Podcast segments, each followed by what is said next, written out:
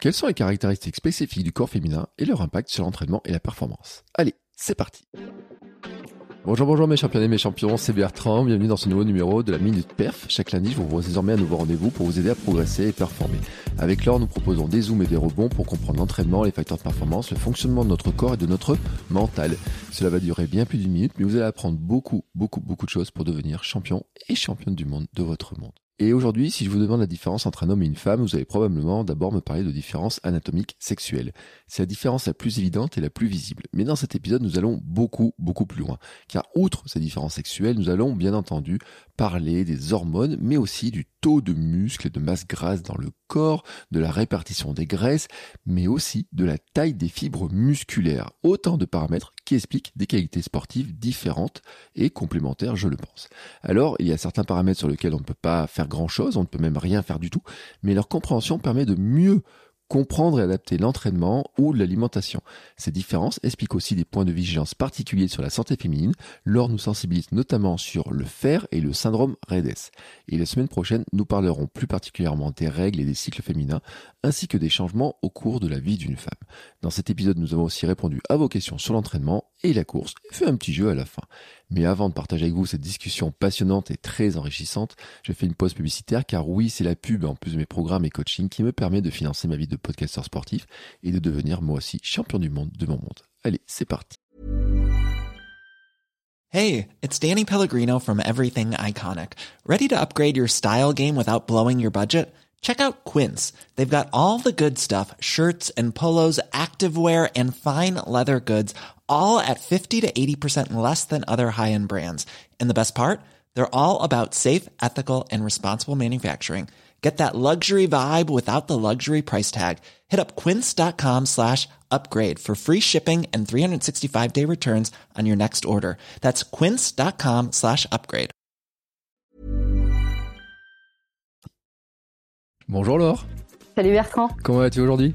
Ça me fait bizarre de te dire salut alors que je sais pas, on a dû s'envoyer au moins 30 messages et qu'on a dû échanger quatre vocaux. Ça me fait bizarre de te dire salut. Alors, comment vas-tu depuis tout à l'heure dans ce cas-là? Ouais, depuis une heure. Euh, bah, ça va bien, toujours bien. Hein. Je crois que tu sais que ça va bien. Et toi, comment tu vas? Bah écoute, euh, tu sais, j'ai rangé mon vélo, j'ai pris ma douche et... Euh, eh oui, c'est vrai, t'as eu la chance de faire du vélo, ouais. toi. Et tu Ah sais là quoi? J'ai eu une sacrée surprise aujourd'hui. Vas-y, Je me suis regardé dans la glace, à poil, et tu sais ce que j'ai vu? À poil. Des bouts d'abdos qui commencent à apparaître, ça commence à creuser Ah, sur le côté et tout.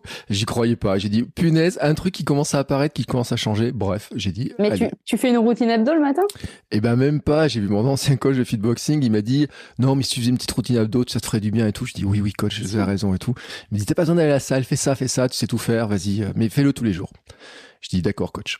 Donc je vais commencer lundi, donc aujourd'hui, diffusion de l'épisode, je commencerai aujourd'hui. Tu vois, là, là je me laisse le week-end parce qu'on enregistre vendredi, jeudi, mais voilà après euh, ça sera parti comme ça.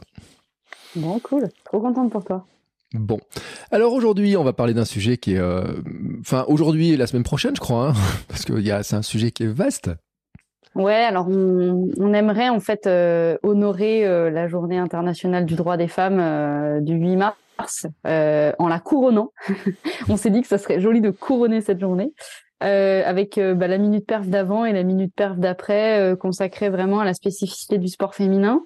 Alors messieurs, restez, restez, restez connectés. Euh, cette, cette minute perf, elle vous est tout autant, euh, comme le disait Bertrand à très juste titre, mercredi dans l'épisode avec Nathalie Simon, euh, que ça vous est tout autant destiné parce que euh, en fait, on a vraiment vocation, on a vraiment envie de vous expliquer comment fonctionne une femme euh, pour vous permettre de aussi de, de mieux comprendre les femmes avec qui vous vivez et donc peut-être aussi de lever des incompréhensions, de lever euh, alors les femmes Bertrand se marre, les femmes avec qui vous vivez. Donc la femme avec qui non vous mais c'est vivez. pas ça. C'est d'une part bon les femmes. c'est comment fonctionne une femme? Bon, alors, ça fait un peu mécanique cette Donc- histoire, tu vois. c'est- sur le coup, non, je dis mais bon. bon, t'as compris quoi. Voilà, l'idée c'est ça. C'est quand même que souvent dans le couple il y a des tabous, il y a des choses euh, euh, dont on n'ose pas parler. Ben nous on va essayer. On a levé des tabous avec euh, faire caca dans les bois. Donc à partir de ce moment-là, on peut lever tous les autres tabous. Hein, Mm. Donc euh, on y est parti.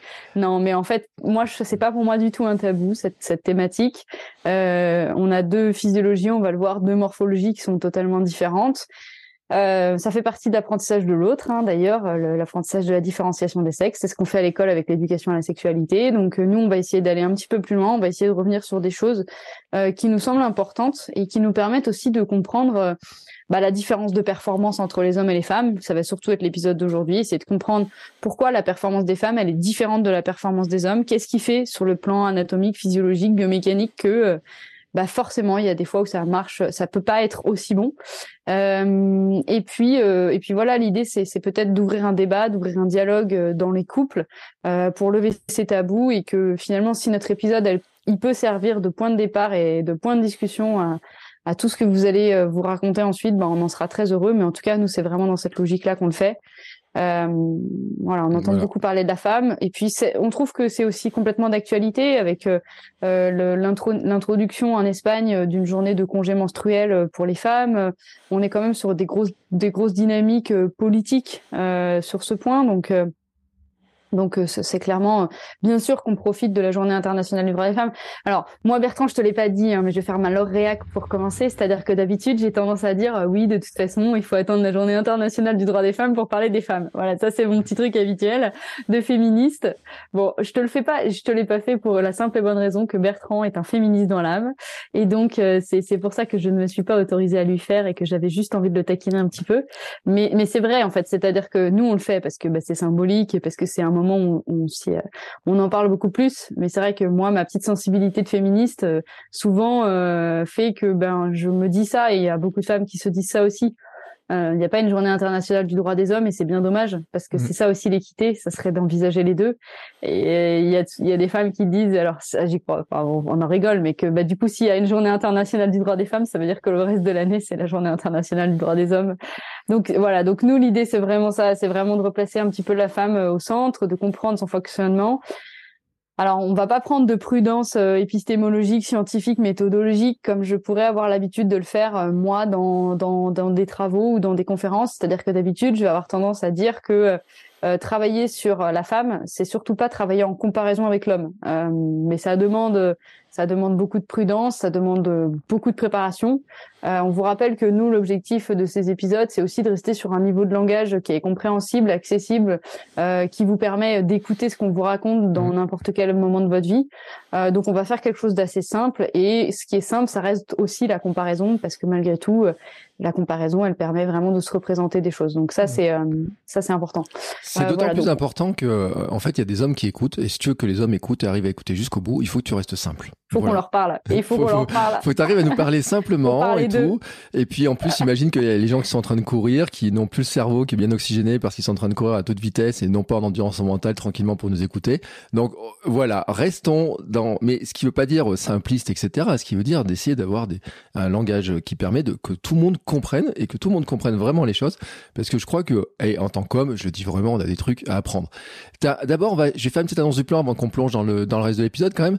Euh, on a une petite rectification à faire. Euh, Pardon. Bertrand reprend son, son, son leadership là. Voilà. là, tu, là, tu mets la casquette, là, tu, tu rigoles plus, là, tu sens non, là. Non, mais c'est vrai. On a une petite rectification à faire.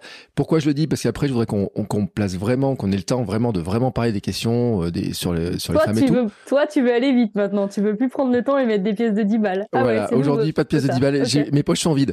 Euh, mais. J'ai demandé à Bertrand de vider ses poches des pièces de 10 balles. J'ai fait la quête. si vous avez une pièce de 10 balles pour moi, je la veux bien. Je vous donne mon adresse sur, euh, sur PayPal. Il est déplumé à cause de moi. J'ai plus de fric. Ensuite, on va répondre à des questions. collaborative de 10 euros à chaque fois. Voilà. de billets de 10 euros pour Bertrand. Voilà. Merci. Après, on va répondre à des questions et notamment, on aura une question qui permettra de faire la jonction. Et les questions, ça d'ailleurs, c'est des questions d'hommes. Je remarque, parce que voilà, donc euh, les hommes, une raison de plus de rester. Après, on parlera de ce, de, de vous, les femmes, hein, en tout cas, euh, le, le, sujet. Et puis, restez à la fin parce qu'on a un petit jeu. Euh, J'ai lancé sur Instagram un petit, une petite boîte à questions. Et vous avez posé plein de questions rigolotes. On, on fera ça à la fin pour se détendre et pour finir là-dessus.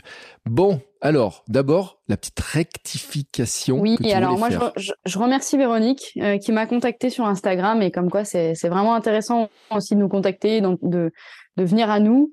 Euh, on n'a pas euh, la science euh, parfaite, infuse, euh, comme on vous l'a dit. on prépare les épisodes bien sûr, mais on peut pas vérifier toutes les données que l'on vous donne. Et effectivement, j'ai dit un peu vite qu'il y avait autant de café euh, que dans un dans un expresso. Alors c'est vrai, c'est c'est Dans totalement le chocolat faux. que dans un expresso, c'est ça. hein. Ouais, dit, pardon, à chaque fois je dis ça, je te l'ai déjà dit en vocal tout à l'heure. Donc Mm. j'ai dit qu'il y avait autant de café dans un carré de chocolat noir que dans un expresso. Euh, donc en fait c'est totalement faux. Je m'excuse de cette de cette erreur. Donc merci à Véronique de, de sa vigilance et de son attention. Ça, ça fait vraiment plaisir parce que ça prouve qu'on est écouté, que que ce qu'on raconte, bah ça a du sens pour vous. Donc ça c'est plutôt cool. Euh, donc j'ai recroisé des données, celles que Véronique m'a partagées, mais aussi d'autres données que moi j'avais. Euh, il s'avère qu'en fait, euh, effectivement, le chocolat, il y a beaucoup de caféine. Euh, euh, on peut envisager le, on peut envisager le fait qu'il y a 72 mg de caféine dans un, dans 100, dans 100 grammes de chocolat. Pardon, je vais y arriver. Dans 100 grammes de chocolat noir. Donc ça veut dire que c'est du chocolat à 80%. Sauf qu'il y a plus de caféine, plus le chocolat est noir.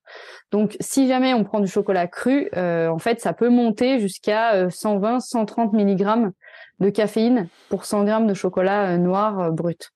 Donc, et pour information, il y a 145 millig- milligrammes de caféine dans 100 millilitres de café. Donc, on voit bien que sur du chocolat à 100%, on est sur des taux qui sont identiques. J'avais raison sur ce Mhm. point, mais en fait, je n'ai pas fait le ratio avec le carré parce qu'on mange jamais 100 grammes de chocolat. On va manger euh, un carré qui fait 5 ou 10 grammes. Allez, il y a peut-être des gourmands qui vont manger 15 ou 20 grammes. Mais c'est vrai que le chocolat noir, on n'a pas tendance à souvent en manger autant que du chocolat euh, au lait. Alors, il- bon, je vois Bertrand qui fait genre, il n'est pas concerné, mais moi, je vais moins tomber facilement dans une tablette de chocolat noir que dans une tablette de chocolat au lait. Je pense qu'on se laisse moins avoir parce qu'il y a le goût du sucre, Euh, surtout du chocolat à 100%, qui est très, euh, qui est très, qui est en partie amer. Euh, donc voilà. Donc du coup, rectification. On voit bien que oui, il y a du, oui, il y a de la caféine. Et ce qui reste quand même euh, intéressant en termes de comparaison, c'est que pour 100 grammes de chocolat euh, à 80%, j'ai dit, j'ai dit, on est à 75 mg. Et comparativement, euh, si on fait du café instantané, vous savez, le café qu'on a le matin là, il y a 56 euh, mg de caféine dans 100 ml de café instantané. Donc on voit quand même bien que ça dépasse en fait, ça dépasse très largement euh, le taux de caféine. Et si on compare avec le thé, le thé, on est à 20 mg. Euh, alors quand on quand on traduit la théine en caféine. Donc voilà, donc du coup, on voit quand même que le chocolat, il se place de manière très haute. C'était un peu le message que je voulais faire passer. J'ai dû être totalement, j'ai dû être totalement dans l'extrapolation et je m'en excuse, mais c'était le message que je voulais faire passer, de dire que oui, il y a beaucoup de caféine euh, dans le chocolat, Euh, et donc euh, donc faites attention au chocolat aussi pour cette raison, parce que une nouvelle fois, euh, la question de la caféine, c'est est-ce qu'on est hypersensible ou pas à cette caféine? En fait, c'est ça qui est important. Euh, parce qu'il y a des personnes qui vont super bien la tolérer et qui vont pas avoir de problème avec ça.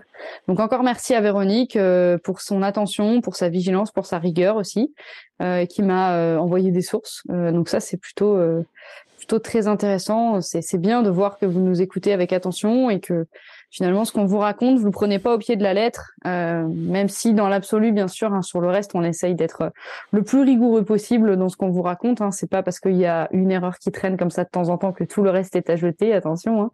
Euh, mais euh, c'est vrai que voilà, c'est important aussi de préciser que moi je trouve que c'est bien. On aurait pu ne rien dire. Je trouve que c'est bien de montrer qu'on est soucieux de la de la justesse euh, et on aurait pu euh, laisser passer tout ça euh, comme si de rien n'était. Euh, ça prouve que nous aussi on est rigoureux dans notre travail euh, de recorrection, de de- d'amélioration de, la qualité. Et, ça, c'était important qu'on le souligne parce que bah, c'est facile en fait de faire entre guillemets euh, des épisodes de podcast dans lesquels on se réécoute pas, on on se relit pas, on on corrige pas. Et voilà, c'est facile. Euh, on est sur un niveau de parole, comme on l'a dit, qui est comme ça sur le, thème de la discussion, de la spontanéité. Euh, malgré tout, avec Bertrand, on réécoute les épisodes, on essaie d'être attentif aux, éventuelles coquilles. Et euh, voilà. Donc s'il y en a, ben on est bien sûr, on est humain, on reste humain et era- errare humanum est, comme j'aime bien le dire. Bon voilà, ça c'est dit. Euh, merci vraiment Véronique et tout. Alors, on va enchaîner sur les questions, hein, je te propose.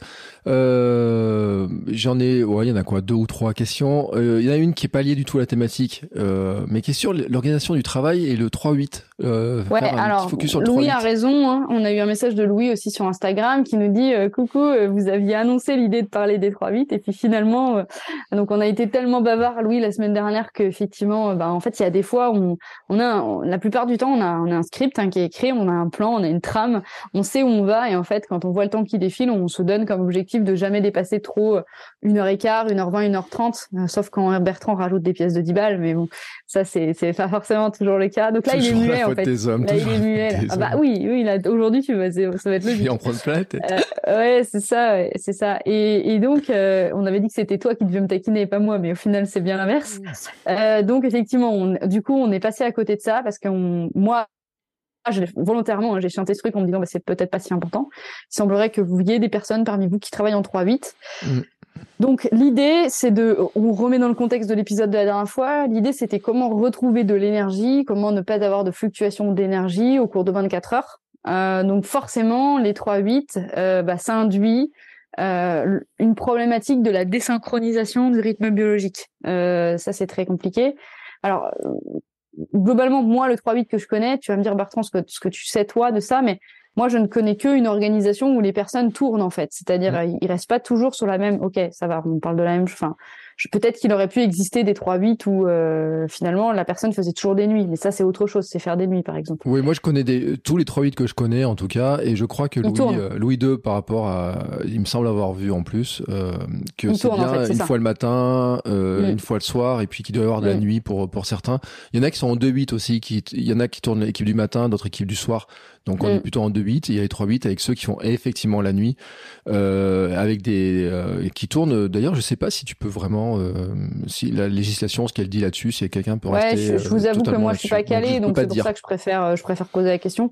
On va partir du, du postulat. De toute façon, l'idée, c'est de poser une base, et puis après, on pourra toujours en discuter. Hein, S'il y a des personnes qui travaillent de nuit, qui veulent euh, qu'on revienne dessus, mais on va partir du postulat que c'est du 3-8 et que c'est vraiment un, une alternance, des changements permanents euh, continuellement dans le temps de travail. Euh, donc déjà le premier conseil, alors après ça, ça dépend pas de vous, mais c'est au sein des équipes, c'est peut-être des suggestions à faire éventuellement au sein de l'équipe et à, la personne, à la personne qui vous manage, euh, c'est que la rotation, elle se fasse dans le sens horaire, parce qu'en fait, euh, il a été démontré dans des études qu'il était plus facile de récupérer et d'absorber la, fatigue et de récupérer en termes de, de, fatigue quand on est dans le sens horaire. Donc de faire matin, puis après-midi, puis soir puis matin, puis après-midi. En fait, on va arriver à beaucoup plus se resynchroniser dans le sens où on va sentir la fatigue. C'est exactement comme le fameux jet lag euh, quand on part euh, loin. Euh, c'est toujours plus facile de faire Paris-New York en arrivant à New York parce que finalement on sent la fatigue parce qu'on est dans le même sens que le, la rotation de la Terre. Alors que quand on revient, on est dans le sens contraire de la, rotation de la Terre et là on, subit énormément et, le, le, décalage horaire est beaucoup plus compliqué. Euh, donc ça, c'est la première chose. Ensuite, euh, pour éviter en fait de se trop se désynchroniser de façon importante au niveau de son cycle circadien, euh, un, autre conseil qu'on va donner, c'est d'avoir des cycles courts. Euh, donc d'essayer de rester deux à trois jours par semaine sur le même poste. Ça, c'est pareil. Hein, c'est dans l'absolu, bien sûr. Ça ne veut pas dire que c'est des c'est des logiques managériales qui vont être mises en place. Euh, et, et, et le, le, meilleur rythme, en fait, c'est ce qu'on appelle le, la rotation lente, c'est-à-dire une semaine voire plus sur le même poste. Mais ça, c'est vraiment très difficile à, à, supporter parce que finalement, euh, on va on va commencer à changer d'heure au moment où on s'adapte. Donc il faut surtout pas euh, rester sur un, un, rythme très lent, très installé, euh, parce que le but c'est quand même que le corps finalement il ne s'habitue pas euh, à un rythme parce que ça va être plus difficile pour l'organisme de se réadapter une fois qu'il sera un petit peu adapté que de pas jamais s'adapter. Voilà. Euh, donc après, concrètement, nous, qu'est-ce qu'on peut conseiller? Ben, ça va dépendre de euh, dans le, dans le 3-8 euh, comment on est. Moi, je pense que bon, ben, un travail travail du matin, travail du matin, l'après-midi, on est sur des horaires un peu classiques, même si ces deux jours, ces deux ou trois jours se succèdent, sont consécutifs à des nuits. Euh, donc l'idée, ça va être de, en fait, de toujours essayer de jouer sur la progressivité et, l'adaptation, c'est-à-dire de venir toujours essayer de rattraper une heure, puis deux heures, puis trois heures. Surtout si vous êtes sur un rythme avec des cycles courts, euh, d'essayer de, de, de, grappiller deux heures de sommeil par jour. Ça peut être un bon objectif pour essayer de se resynchroniser petit à petit. L'autre question, c'est est-ce qu'on fait des siestes, est-ce qu'on fait pas de sieste bah Ça, ça dépend vraiment de chacun. Euh, moi, je pense que déjà la sieste longue, elle est à bannir euh, parce que clairement, ça va rajouter de la désynchronisation dans l'organisme et finalement, on va pas récupérer. Par contre, des micro-siestes, ça peut être très intéressant, euh, quitte à le faire deux fois dans la période de repos. Deux micro-siestes. Une plutôt au tout début de la période de repos, euh, donc on rentre de la période de travail, on mange, on fait une micro-sieste. Quand je dis micro-sieste, c'est 15 minutes, 30 minutes maximum. Euh, bah ça, il y a un bon truc. C'est euh, euh, en fait, après, il y a des personnes qui ont des difficultés à s'endormir, donc il faut quand même un tout petit peu dormir dans la micro-sieste. L'idée de simplement, par exemple, laisser tomber un crayon ou pas dans sa main, moi, je suis pas très fan parce qu'au final, c'est juste au moment où on commence à vraiment s'endormir en fait, et on se repose pas vraiment. Mmh. Euh, moi, je suis plutôt pour de mettre un réveil et de se bloquer 30 minutes, et quoi qu'il arrive, au bout de 30 minutes, euh... donc partir là-dessus et après euh, tout de suite enchaîner avec de l'activité physique pour remettre le corps tout de suite en mouvement, mais ça peut être de l'activité physique douce. Hein. Ça peut être simplement aller marcher une heure euh, pour resynchroniser le corps et aussi pour profiter de la lumière euh, naturelle. Parce qu'en fait, euh, c'est ça le problème dans les 3-8, c'est qu'on est décalé vis-à-vis de la, lumière naturelle. Moi, je pense que sur un travail de nuit, alors après, ça dépend hein, comment on vit le truc aussi et tout, mais moi, je pense que caler de l'activité physique très tôt le matin, ça peut être intéressant et d'essayer de repousser un petit peu le temps de sommeil sur le début d'après-midi, si c'est possible, de telle manière à faire entre guillemets un peu une sieste pour le coup, et derrière de, de, dormir le soir. Après, euh, c'est compliqué parce que finalement, euh, chacun va trouver son rythme. Chacun va trouver son rythme, mais globalement, il y a trois facteurs sur lesquels vous pouvez jouer et sur lesquels, en fait, le meilleur conseil qu'on peut peut-être donner en termes d'individualisation, c'est d'essayer de tenir un carnet, euh, un journal de bord, dans lequel vous essayez des stratégies sur au moins trois semaines, parce que clairement, il faut trois semaines pour que le corps s'habitue. Et il faut prendre les trois paramètres de Bertrand, hein, par exemple SAM, euh, sommeil, activité, euh, sommeil, alimentation et mouvement, et vous faites fluctuer un des paramètres sur trois semaines. Donc le sommeil, euh, bah, vous calez des siestes, vous essayez un truc en termes de sieste par rapport à ce qu'on vient de dire. Ensuite, trois semaines après, vous stabilisez le paramètre sommeil en termes de sieste et vous jouez sur la question de l'alimentation. Et trois semaines après, vous jouez sur la question de, de du mouvement, de l'activité physique, qu'elle soit d'exercice ou de non-exercice. Hein. On n'est pas obligé d'être tout le temps dans une activité physique intense. Et, et en fait, je pense que c'est ça le meilleur conseil qu'on peut vous donner en termes d'individualisation, c'est de trouver pour vous quelle est la meilleure combine, quelle est la meilleure combination, combinaison entre euh, entre les SAM, entre le SAM de Bertrand et euh, parce que parce que c'est vraiment le triptyque magique et, euh, et c'est comme ça que vous allez trouver votre propre routine en fait. Et, et peut-être que d'une personne à l'autre, bah la micro sieste ça va bien fonctionner, chez d'autres bah la sieste est, nécessaire. chez d'autres, c'est plutôt de l'activité physique en début de journée, en fin de journée. Mais en tout cas, le but, c'est de trouver votre propre stratégie et vous ne le saurez qu'au bout de trois, un minimum trois semaines et surtout en notant les choses. Parce que quand on note pas, en fait, on a tendance à déformer la réalité et c'est vraiment très important. Euh, donc je pense que c'est, je sais pas ce que t'en penses Bertrand, mais je pense que c'est un bon conseil. Euh... Oui, mais moi je suis de toute façon euh, toujours pour le journal en fait de, de noter. Moi-même je note mon sommeil tous les jours. Hein. Je note à quelle heure je me couche, combien j'ai de réveil dans la nuit et combien je me, combien de, à quelle heure je me lève le matin. je regarde et en, en, face je mets un petit truc, un petit smiley en, en notant mon humeur. Donc tu vois, c'est mon truc comme ça. J'avais mis aussi dans une pépite dans l'Amsterdam Club à partie payante. et sur mon site j'ai une, une, formation sur le sujet, sur un petit programme aussi là-dessus. C'est le conseil que je donne où je montre un petit peu le modèle en disant que sur l'été, par exemple, quand on est en vacances, euh, si on veut connaître ses, heures de sommeil, c'est pas mal de, de, noter quand on est bien reposé, de voir finalement comment notre sommeil se cale et le noter parce que en disant oui, il me semble que je me couche à telle heure, il me semble que je me lève à telle heure, il me semble que je fais ça. C'est, il me semble que n'est pas en fait un bon. Je suis tout à fait d'accord avec toi. Je suis tout à fait d'accord avec toi. Je suis content que tu sois d'accord avec moi. Mais je suis tout le temps d'accord avec toi. Non mais alors ça y est. Non mais hey, t'es con. Alors, pour information, c'était le défi du jour. En fait, euh, mon técon est affectueux euh, et euh, je le dis à Bertrand 15 000 fois par jour en ce moment et Bertrand m'a dit même pas chiche ce soir pendant l'épisode. Donc voilà, c'était le défi, il fallait Ce que, que je t'ai pas dit, que je les compte en fait. Ah ouais, c'est ça, comme les smileys du matin. Ok. Ça. Pour pas pour pas être subjectif, tu vois, on est pertinent même et voilà, dans la pour avoir un, un indice de pertinence et de savoir de combien de fois je suis con dans la journée. Bien, enchaînons les questions, mon cher Bertrand. Je te laisse lire la suivante. Alors, pour information, quand on prépare le script, Bertrand prépare des questions euh, que je ne lis pas, que je découvre. J'aime bien les découvrir au moment euh, pour y répondre, sauf quand elles sont compliquées et qu'il me dit attention, il y a des questions compliquées, donc parfois je les lis en amont. Et là, il s'avère que j'ai pas tout lu. Il y en a une petite et en fait, euh, c'est pas une question Bertrand, donc je la lis. Euh, question, donc je, lis tout? Ouais, vas-y, tu peux y aller. Hein. Donc, question d'un fan alors, entre parenthèses, Bertrand. C'est toi qui as posé la question? Oui. Je comprends rien. Ah, ok, donc c'est Bertrand qui me pose une question. Tu ne trouves pas que Bertrand parle trop, tu devrais lui clouer le bec. Donc non, je ne suis pas d'accord avec ça. Je pourrais disserter pendant une heure et demie là-dessus. Mais je pense que nos auditeurs ont, ont, ont beaucoup d'autres informations à, à, entendre. Mais non, je ne pense pas que Bertrand parle trop et non, je ne lui clouerai pas le bec. Euh, voilà. Je pense que c'est pas mal comme réponse. Non, non? en fait, c'était l'histoire, c'est que je reçois plein de messages de gens qui disent ouais, alors les conseils qu'elle donne, c'est génial, etc. Et un jour, je vais finir par dire, un jour, je vais laisser les clés du camion à Laure. Je vais juste faire l'intro. Je vais te laisser, je reviendrai tout à la fin. Mais voilà, c'était la blague, mais c'est vrai que euh, le euh, j'aime bien parce que je reçois beaucoup de messages en fait disant qu'ils adorent le. En même temps, c'est un peu le but du format. Hein, voilà. Je te rappelle, c'est un peu le but du format. Le but c'était que je donne ma petite graine. Hein. Si on te laisse la parole, toi t'as des choses à raconter aussi. Bien entendu. Bon allez, c'était une petite une petite boutade pour euh, pour l'ambiance. Euh, pas mal. On passe bien. sur la je dernière valide. question et c'est une dernière question qui est très intéressante qui va nous permettre après de passer sur le sujet des hommes et des femmes. Euh, alors en plus pour ça que je rigole parce que la question a été posée explicitement pour toi, Laure. Enfin, franchement, euh, j'ai mis un copier-coller, donc c'est David qui se reconnaîtra. Et la question, je vais la lire entière parce que comme ça sera plus simple. Courir en couple ou seul, j'avoue que j'hésite entre faire mon marathon seul à mon rythme ou courir avec Chloé, sa femme, et se faire un souvenir à deux, tout en ayant peur de ne pas courir au bon rythme.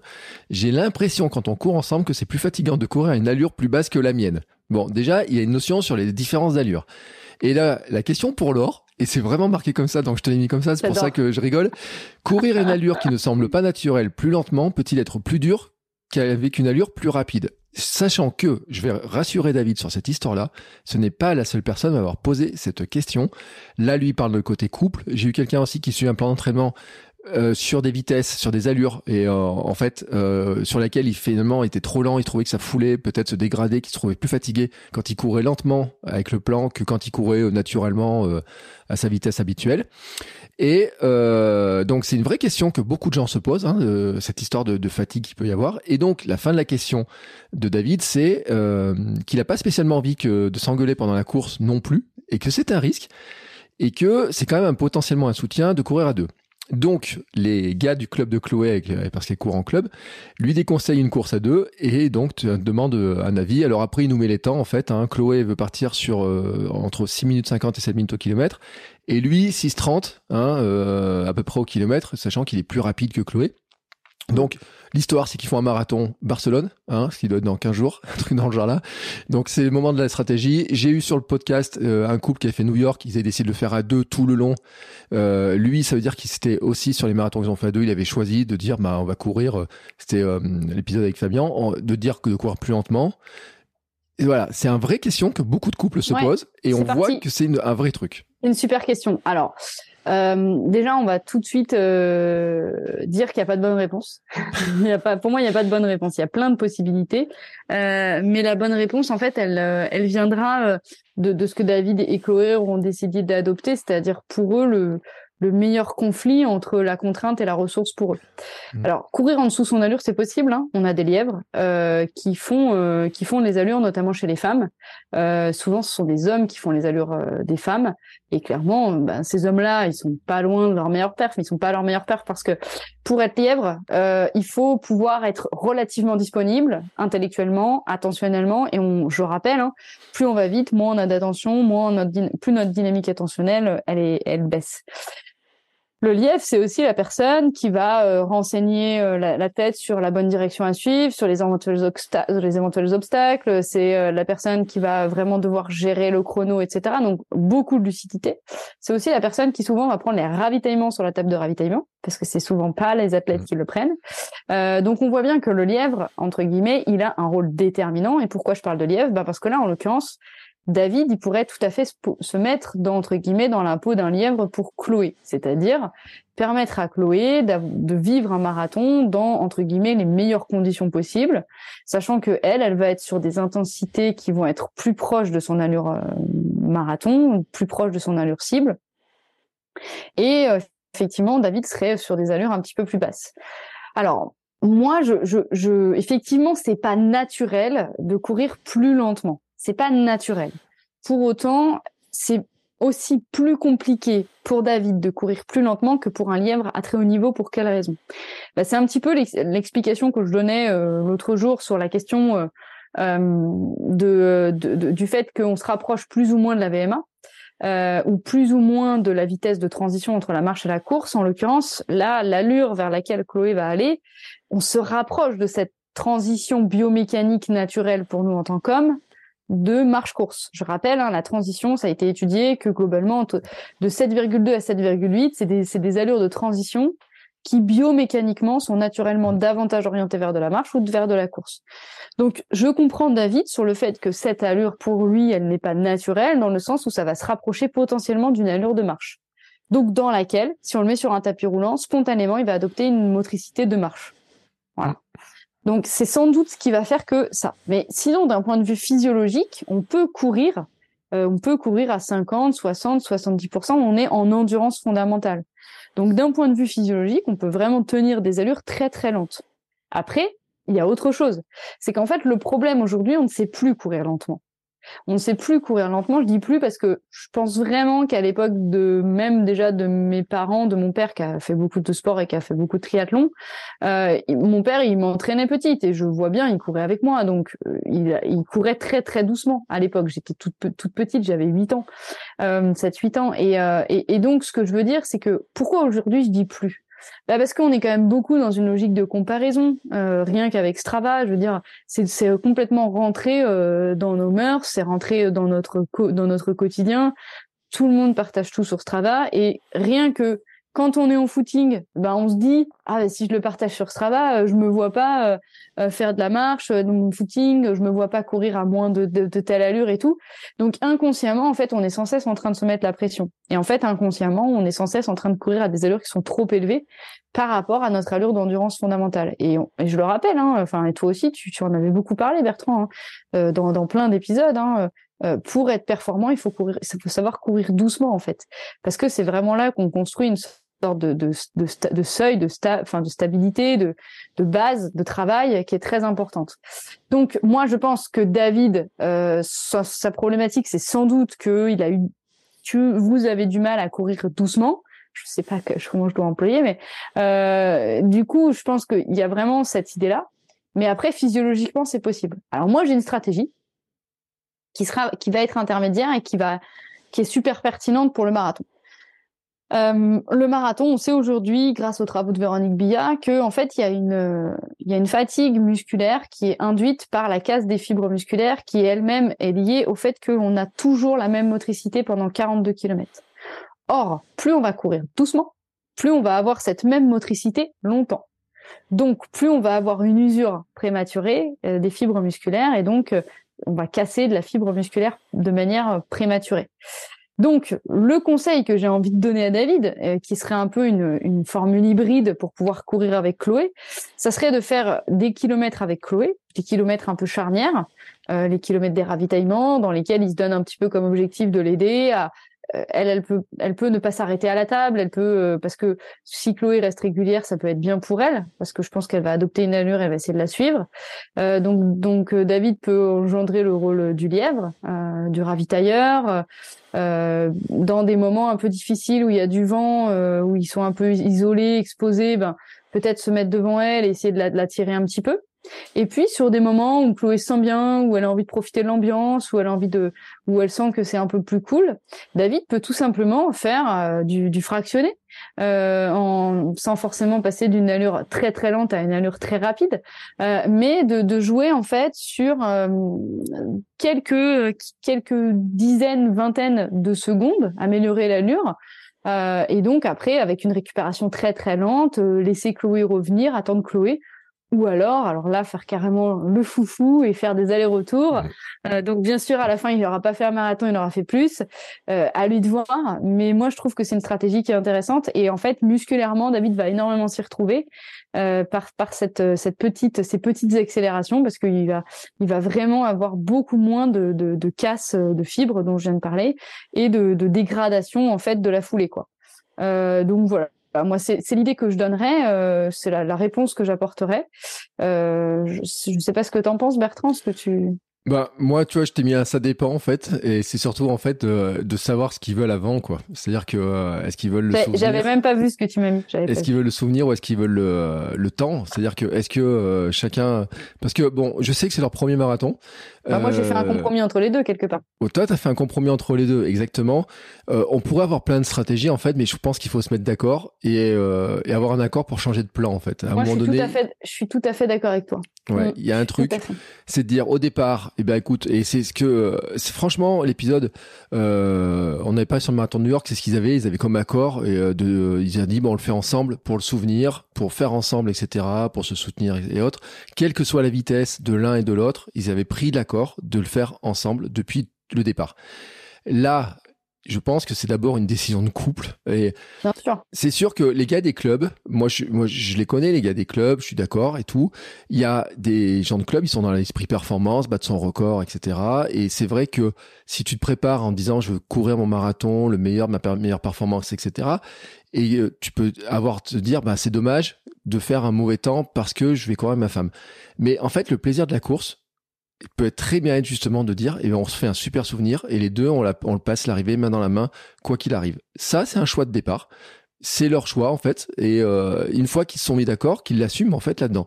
Ils peuvent avoir un changement de plan en disant, bah, finalement, euh, je sais pas, c'est euh, ça se passe pas comme il faut, ou alors euh, même l'un peut avoir un problème en fait, hein, et ça peut être très bien. David, il peut se prendre des crampes, etc. Et puis mm. Chloé peut être super frustrée en disant mais attends, qu'est-ce que je fais et tout.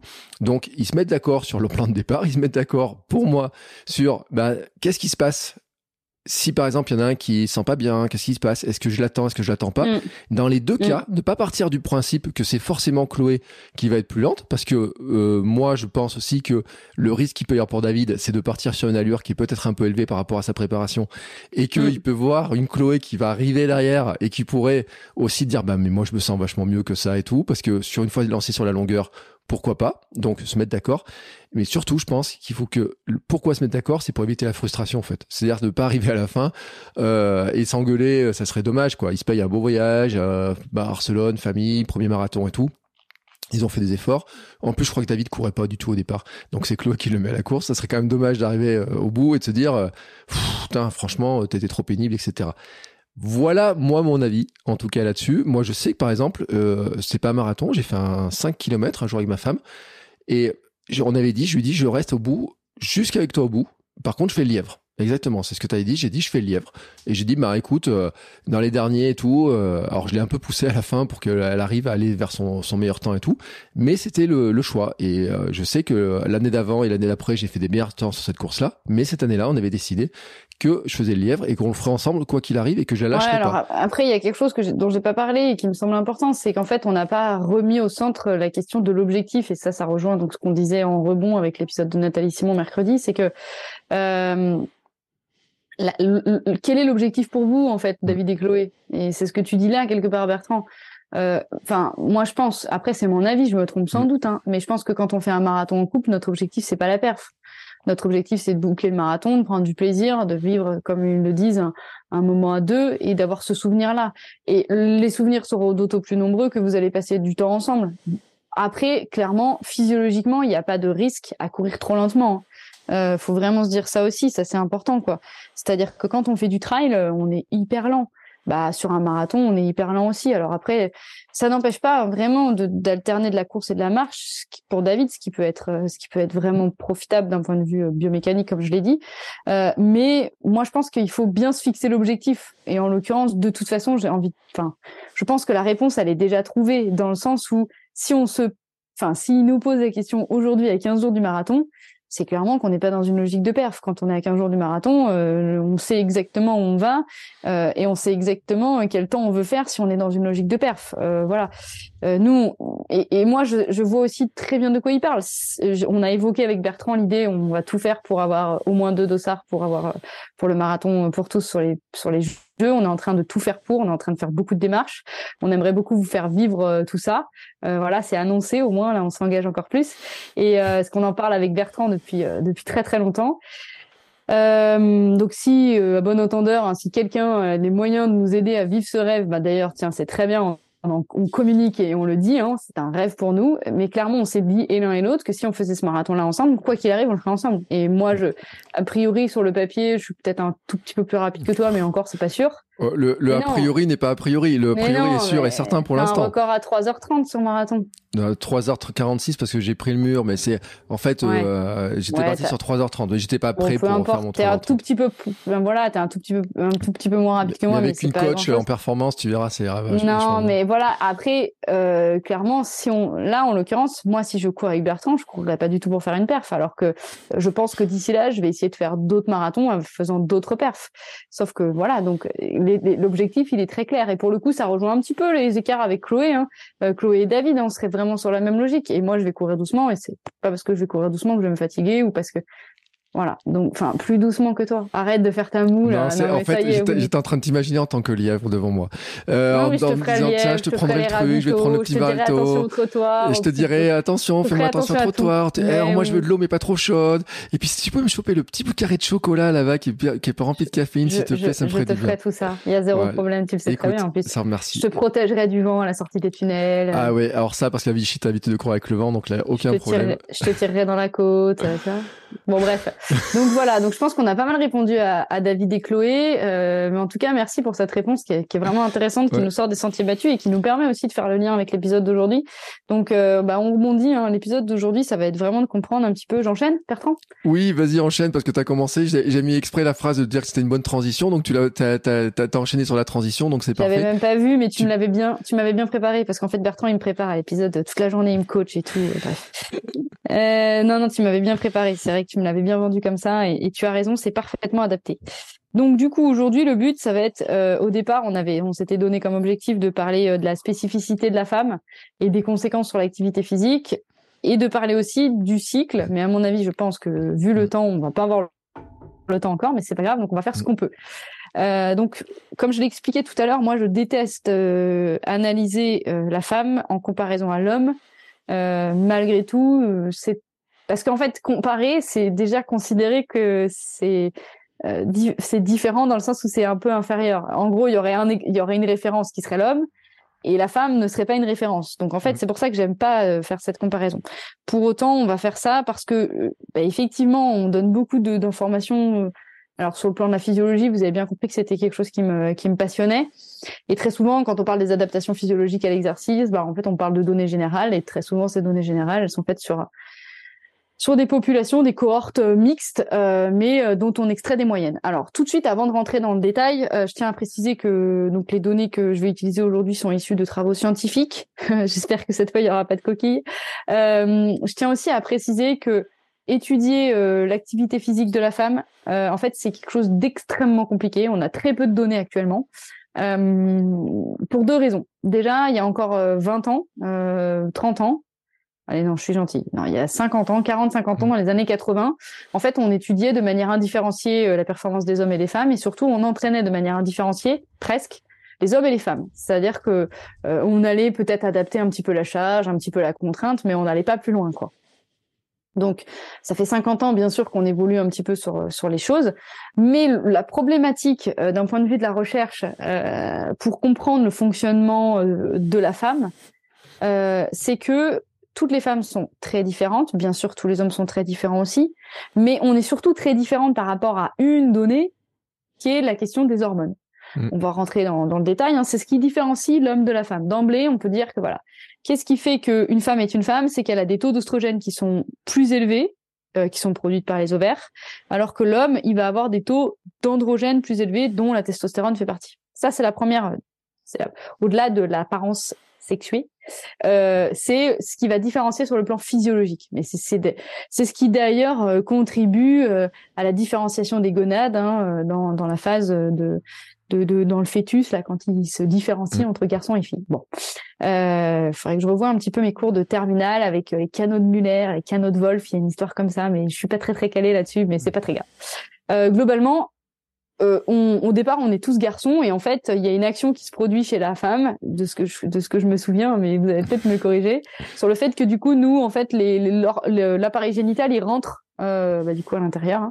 Hein. et du coup, on n'a pas de pénis apparent comme vous les hommes.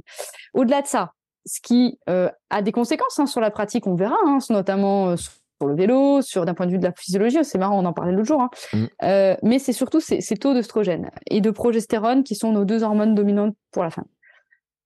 Au-delà de ça, qu'est-ce qui fait que c'est difficile d'étudier la femme? Eh ben, c'est difficile parce que, comme on vient de le dire, la femme, elle a un cycle menstruel. Et ce cycle menstruel, il est caractérisé justement par des fluctuations hormonales tout au long de ce cycle. Et le problème, c'est qu'il existe autant de femmes que de cycles. Donc, il existe des cycles plus ou moins courts, plus ou moins longs, avec des règles plus ou moins abondantes, plus ou moins pas abondantes, euh, avec des problèmes, on va dire, euh, que l'on appelle maintenant classiquement le syndrome prémenstruel, c'est-à-dire ce sont des troubles qui sont associés, qui sont qui interviennent en amont des règles et qui sont associés à tout un tas de choses dont on parlera. Euh, il y a des femmes sous contraception, d'autres qui n'y sont pas sous contraception naturelle. Euh, enfin, je, je, pourrais donner des détails comme ça très très longs. Mm. Malgré tout, c'est la réalité en fait. C'est-à-dire que c'est ce qui caractérise euh, les femmes. Et puis enfin, il y a un troisième entre guillemets une autre catégorie, c'est la femme en situation d'aménorrhée. Donc euh, soit relative à du REDES, on en parlera aussi, hein, parce que j'ai prévu d'en parler quand même Bertrand, je te l'ai pas dit, mais je vais découvrir à Bertrand les thématiques. T'inquiète pas, c'est une thématique que je connais maintenant, que j'ai un petit bah peu oui, je sais euh, bien, eu quelques mais invités sur le sujet. Je pense que c'est important aussi, justement, c'était mon objectif de faire des rebonds sur, c'est des rebonds a posteriori sur des épisodes d'avant. Euh, et donc, en fait, c'est pour ça qu'on n'a pas de données sur la femme. On n'a pas de données sur la femme parce que euh, le, le principe de base même de l'étude scientifique, c'est quoi? C'est la comparaison.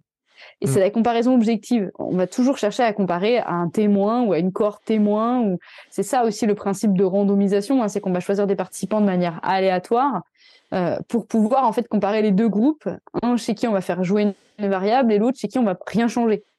Donc là, on voit bien que si on prend de manière aléatoire deux groupes de femmes et qu'au sein de ces groupes, il y a une hétérogénéité qui est telle avec des paramètres qui sont tellement mm. différents que forcément les résultats ils sont ils sont ils sont complètement faussés. Donc c'est pour pour ça que pour l'instant, on est encore très en retard sur les données physiologiques euh, sur la femme. Il y a encore plein de choses dont on donc qu'on ne comprend pas. Euh, bon, moi, c'est un sujet qui, qui qui me passionne, bien sûr parce que je suis femme, je suis sportive, et euh, bien sûr parce que dans dans nos vies en tant que femmes, on croise des femmes qui vivent des choses et on se dit ah ouais, en fait, il y a quand même une grosse problématique là-dessus.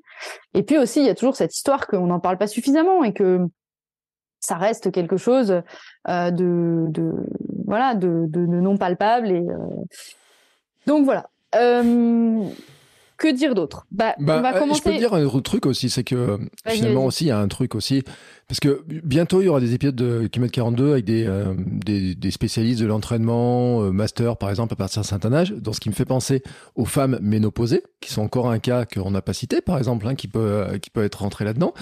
Euh, et parce que je sais, il y a un chapitre complet, et j'ai un livre à la maison où il y a vraiment une partie complète là-dessus, etc., euh, qui joue. On pourrait dire les femmes qui sont enceintes qui font du sport, sur lequel il y a des variations. Les, il y a tout un tas de petites variations qui peuvent se faire comme ça aussi. Et puis des études. J'en ai quand même vu une passer, mais c'est trop bien, c'est que j'aurai l'invité bientôt qui participe à une des études justement sur pourquoi est-ce que les femmes semblent être plus endurantes que les hommes. Et on voit qu'il commence à y avoir des études, etc. Mais c'est vrai que c'est, euh, je sais pas à quel point les hommes sont différents entre eux ou pas, mais par rapport aux femmes, c'est vrai que tous les tous les éléments qu'on a donnés euh, clairement montrent que euh, c'est difficile d'avoir toutes ces de, de, de, faire une vraie comparaison. Donc je pense effectivement que c'est compliqué. Puis je vais rajouter un autre truc aussi, c'est que euh, il y a peut-être des disciplines aussi. Je vous rappelle que pendant longtemps on a interdit aux femmes de courir le marathon que les marathoniennes sont marathoniennes depuis 1967 et que les marathons sont rentrés aux Jeux Olympiques en 1984 et que si vous cherchez sur Google femmes et marathon, il y a quand même quelqu'un qui a posé la question et des gens qui posent la question parce que Google le remonte. Quelle est la distance du marathon féminin? Donc, ce qui montre quand même que il y a une espèce. Ouais, non, mais j'ai fait une recherche tout à l'heure, marathon, femme, etc. Et ça il y a une question qui remonte, que, comme quoi Google considère que c'est une question qui lui est souvent posée. Quelle est la distance du marathon féminin? Donc, ce qui montre quand même que il y a eu euh, une espèce de cheminement, etc. qui c'est pour justifier le fait qu'en fait, on pense que systématiquement que les femmes sont, sont moins performantes, inférieures, etc. sur plein de choses. Mais il y a quelques études, j'en ai vu passer une, je t'avais envoyé le lien l'autre jour aussi, et on va creuser le sujet, sur le fait que on se rend compte quand même dans certaines disciplines, dans l'endurance longue notamment, que en fait, euh, il y a des choses qui jouent et qui, sont compliquées à étudier. Ça, tu as entièrement raison et c'était important de le préciser. Yes, tu as tout à fait raison. Euh, mais c'est intéressant. Bon, bon, on pourra en discuter, mais moi, ça, ça me passionne. Et on pourra peut-être faire un épisode aussi sur la question du genre et de la sociologie de la femme. Mais bon. Alors, déjà, on va commencer par euh, poser un petit peu des constats, euh, on va dire un peu anatomiques, morphologiques, physiologiques sur la femme. Euh, alors, c'était une remarque que je te faisais tout à l'heure. C'est sûr que concrètement, on va pas vous donner d'application pratique suite à ces données. Par contre, mm. on a trouvé que nous, enfin, on, s'est dit que c'était intéressant de le savoir. Après, euh, tout le monde n'est pas forcément sensible à la connaissance, mais moi, je, j'ai redécouvert des choses euh, en repotassant pour euh, pour l'épisode, et je me disais, bah ouais, c'est quand même intéressant de comprendre le pourquoi du comment de certaines choses. Donc déjà, bah, c'est une évidence, hein, mais c'est c'est quand même, on, a, on va rien vous apprendre, mais déjà en termes de, de masse, on va faire le ratio entre la masse musculaire et la masse et la masse adipeuse. Mm. Euh, bah, d'emblée, euh, les femmes, en fait, nous, on a une masse adipeuse qui est proportionnellement plus importante que les hommes. Euh, il y a des il y a des il y a des données que que j'ai que j'ai extraites. je vais donner ma référence comme ça. Mm. la référence dans laquelle je, je, je donne mes données, c'est la femme sportive. c'est aux éditions de Buck, de Buck supérieur, et c'est le livre de Nathalie Boisseau, Martine Duclos et Michel Guinaud. Voilà.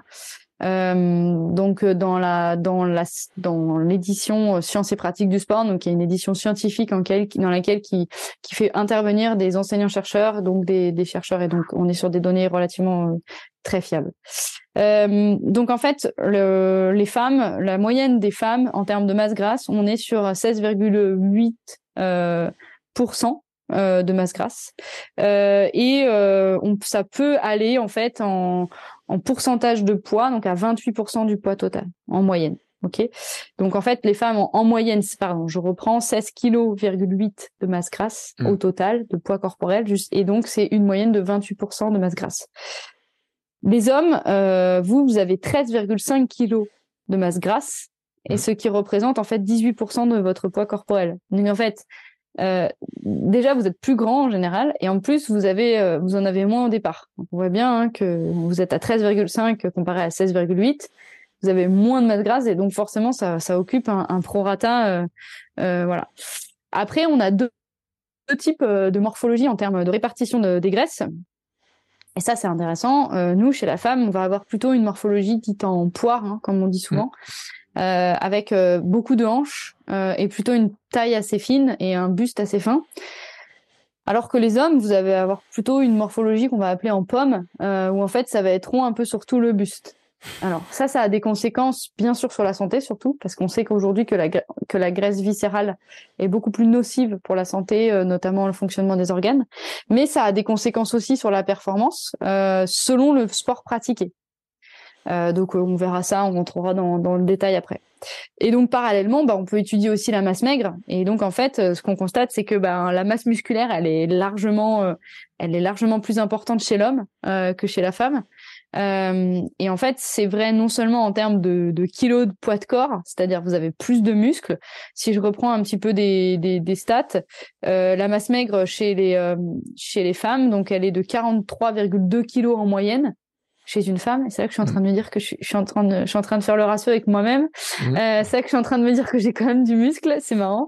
Et euh, elle est de 61,5% chez les hommes.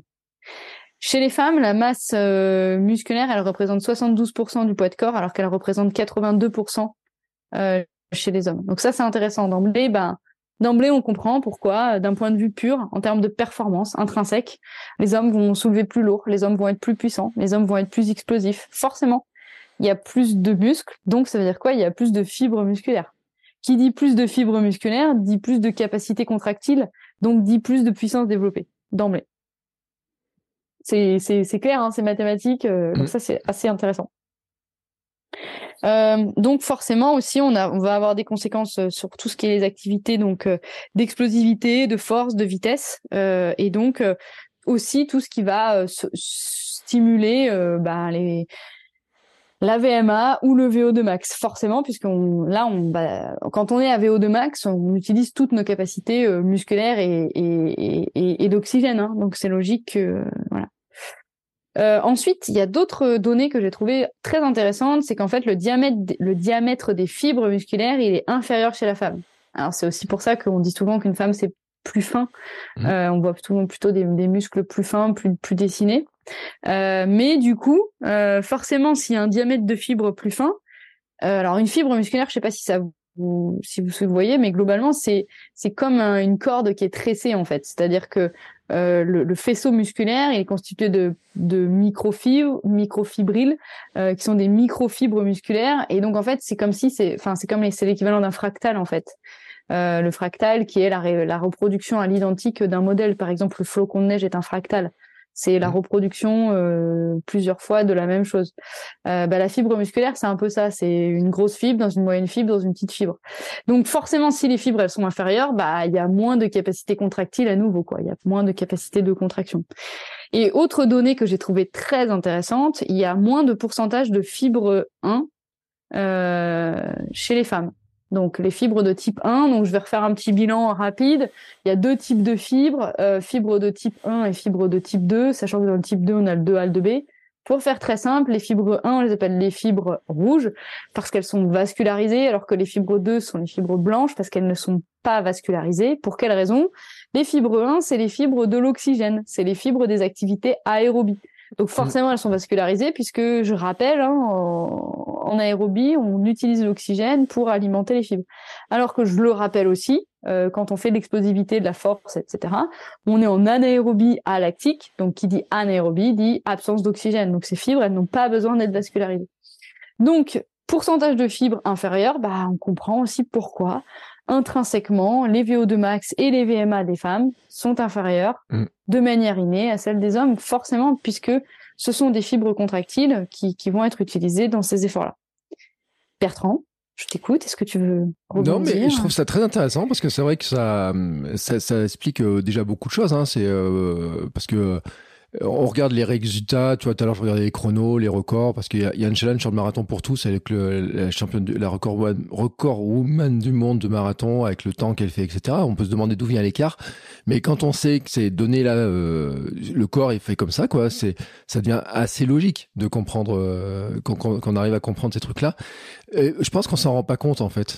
Globalement, on a, on voit pas cet écart-là. On, moi, je vois, enfin, voilà. Moi, personnellement, je voyais des différences, euh, bien sûr, morphologie, mais je pensais pas que ça allait jusque là, tu vois. Franchement, j'apprends beaucoup de choses, tu vois. Je note avec, euh, je suis consciencieux, tu sais. Je prends, euh, je considère que c'est mon université personnelle. Comme ouais, comme je l'expliquais, c'est pas forcément des données euh, qui sont pratico-pratiques, c'est-à-dire que ça va pas nous permettre de de demain changer des choses. Par contre, mm. ça nous permet de comprendre en fait pourquoi on est on est si différents et pourquoi voilà on a des on a des possibilités d'action qui sont différentes. Alors autre donnée, moi, que j'ai trouvé intéressante, c'est en ce qui concerne les réserves énergétiques. Euh, en fait, on constate que euh, la femme, euh, elle a des stocks bah, forcément plus élevés en triglycérides, mais surtout, en fait, elle a une, ce qu'on appelle une capacité glucidique et un potentiel oxydatif qui est plus élevé. Qu'est-ce que ça veut dire? Ça veut dire qu'en fait, bah, on a a priori plus de possibilités à décomposer et à utiliser les molécules de, de, de glucose. Donc ça, c'est intéressant. Euh, donc voilà, on constate finalement que d'un point de vue constitutionnel, c'est compliqué à mm. dire ça, euh, l'homme va être beaucoup plus apte à réaliser des performances euh, dans des sports qui vont nécessiter de la force, de la puissance, de l'endurance ou de la vitesse, en raison du fait qu'il est plus grand, plus large, plus fort, et donc il a une masse musculaire qui est plus développée. Mais à l'inverse, la femme, avec sa morphologie euh, peut-être plus petite, avec une masse musculaire euh, moindre et, une masse adipeuse qui est un peu supérieure, ça peut favoriser des activités euh, de souplesse ainsi que des activités de très longue durée, puisque, comme je viens de l'expliquer, le potentiel oxydatif est majoré.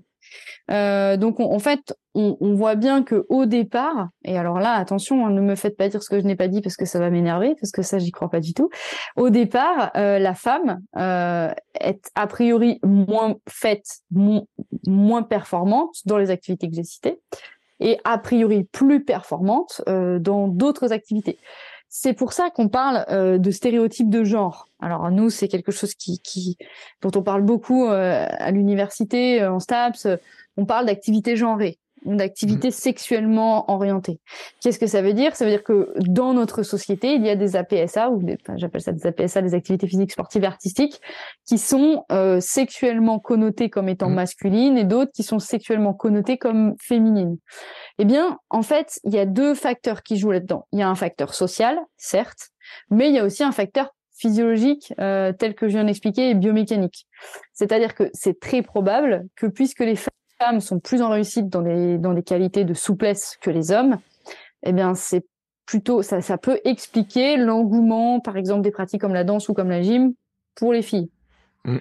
Pour autant, c'est pas parce que la femme est plus en réussite que ce sont des activités de femmes ou d'hommes. Hein, je tiens bien à insister là-dessus et je tiens aussi à insister sur le fait que on peut aller dans des activités dans lesquelles on n'a au départ pas une morphologie euh, adaptée à ce type euh, à ce type de pratique. Voilà, donc ça c'est c'est vraiment euh, il faut le noter, il faut le retenir parce que et, je peux faire un petit clin d'œil, mais je fais un clin d'œil à mon podcast Kilomètre 150 parce que mon invité de, de la semaine dernière, Camille Pic, on en parlait. Elle m'a donné une stat qui était intéressante. on apprend moins aux filles à faire du vélo quand elles sont petites donc euh, il y a beaucoup de femmes qui commencent le vélo plus tard, etc. Et elle me disait qu'en fait, euh, bah dans le vélo, et on en a parlé dans l'ultra-endurance en cyclisme, il n'y a pas tant d'écart entre les hommes et les femmes, mais qu'il y a une partie de l'écart qui vient peut-être du fait aussi qu'elles se mettent au vélo plus tard, que c'est plus compliqué, etc. Et qui, si, pourquoi on n'apprend pas des petites filles à faire du vélo? Euh, Je vois pas la raison en fait. C'est-à-dire que moi, qui ma fille, moi je la mets sur un vélo, mais la statistique en France existe en tout cas de montrer que il y a plus de femmes qui commencent le vélo plus tard, qui ont moins d'expérience de vélo et qui euh, finalement au même âge qu'un homme par exemple à 22 23 ans quand elles commencent à faire certaines courses ont moins d'expérience, on en fait moins et il y en a même qui apprennent vraiment sur le tard. Et c'est pas physiquement quoi, je veux dire il n'y a pas de raison qu'une petite fille puisse pas apprendre à faire du vélo ou quoi que ce soit, enfin mais elle, euh, c'était un chiffre qu'elle avait parce qu'elle a analysé le truc, elle a écrit des bouquins, etc. Et sa vision féministe des choses disait aussi que un jour ou l'autre, sur des courses ultra endurance, elle est persuadée que les femmes gagneront des courses parce qu'elles auront les années d'expérience, parce qu'elles peuvent se mettre au vélo de plus en plus tôt, parce qu'on accepte aussi, et je sais pas si c'était le cas ou pas, tu vois, je parlais du marathon tout à l'heure en clin d'œil, je sais pas si dans le vélo, par exemple, euh, Axi, eu un moment, on disait non, une femme peut pas faire de vélo, et ça, j'en suis quasiment sûr que ça a pu exister. Euh, bah, il y, a le, y a le, clin d'œil euh, légendaire euh, de Marc Madio, là, avec Jeanne ah, Longo. Punaise, hein, comme il a traité. Oui, mais il faut le raconter. C'est vrai que le mal qu'il lui fait, quoi. Il pour ceux qui n'ont pas la référence, en fait, bah, c'est en 1904 85, 90, un truc comme ça. Mm c'est à la télé et donc ça prouve euh, quand même que nos que notre société a évolué. Alors là, en fait, vous ne voyez pas, mais il y a la grosse féministe Laure euh, qui n'ose pas trop euh, depuis tout à l'heure y aller, mais là elle y va quoi. donc en fait, Marc Madio qui est aujourd'hui directeur d'une équipe, je sais pas laquelle, je l'ai pas, peut-être la G2R, une équipe française, peut-être Cofidis. Ouais, enfin mm. c'est une équipe française. À l'époque, il est coureur cycliste et en fait mm. sur un plateau, donc il reçoit, il y a le journaliste qui le reçoit lui et Gianni Longo.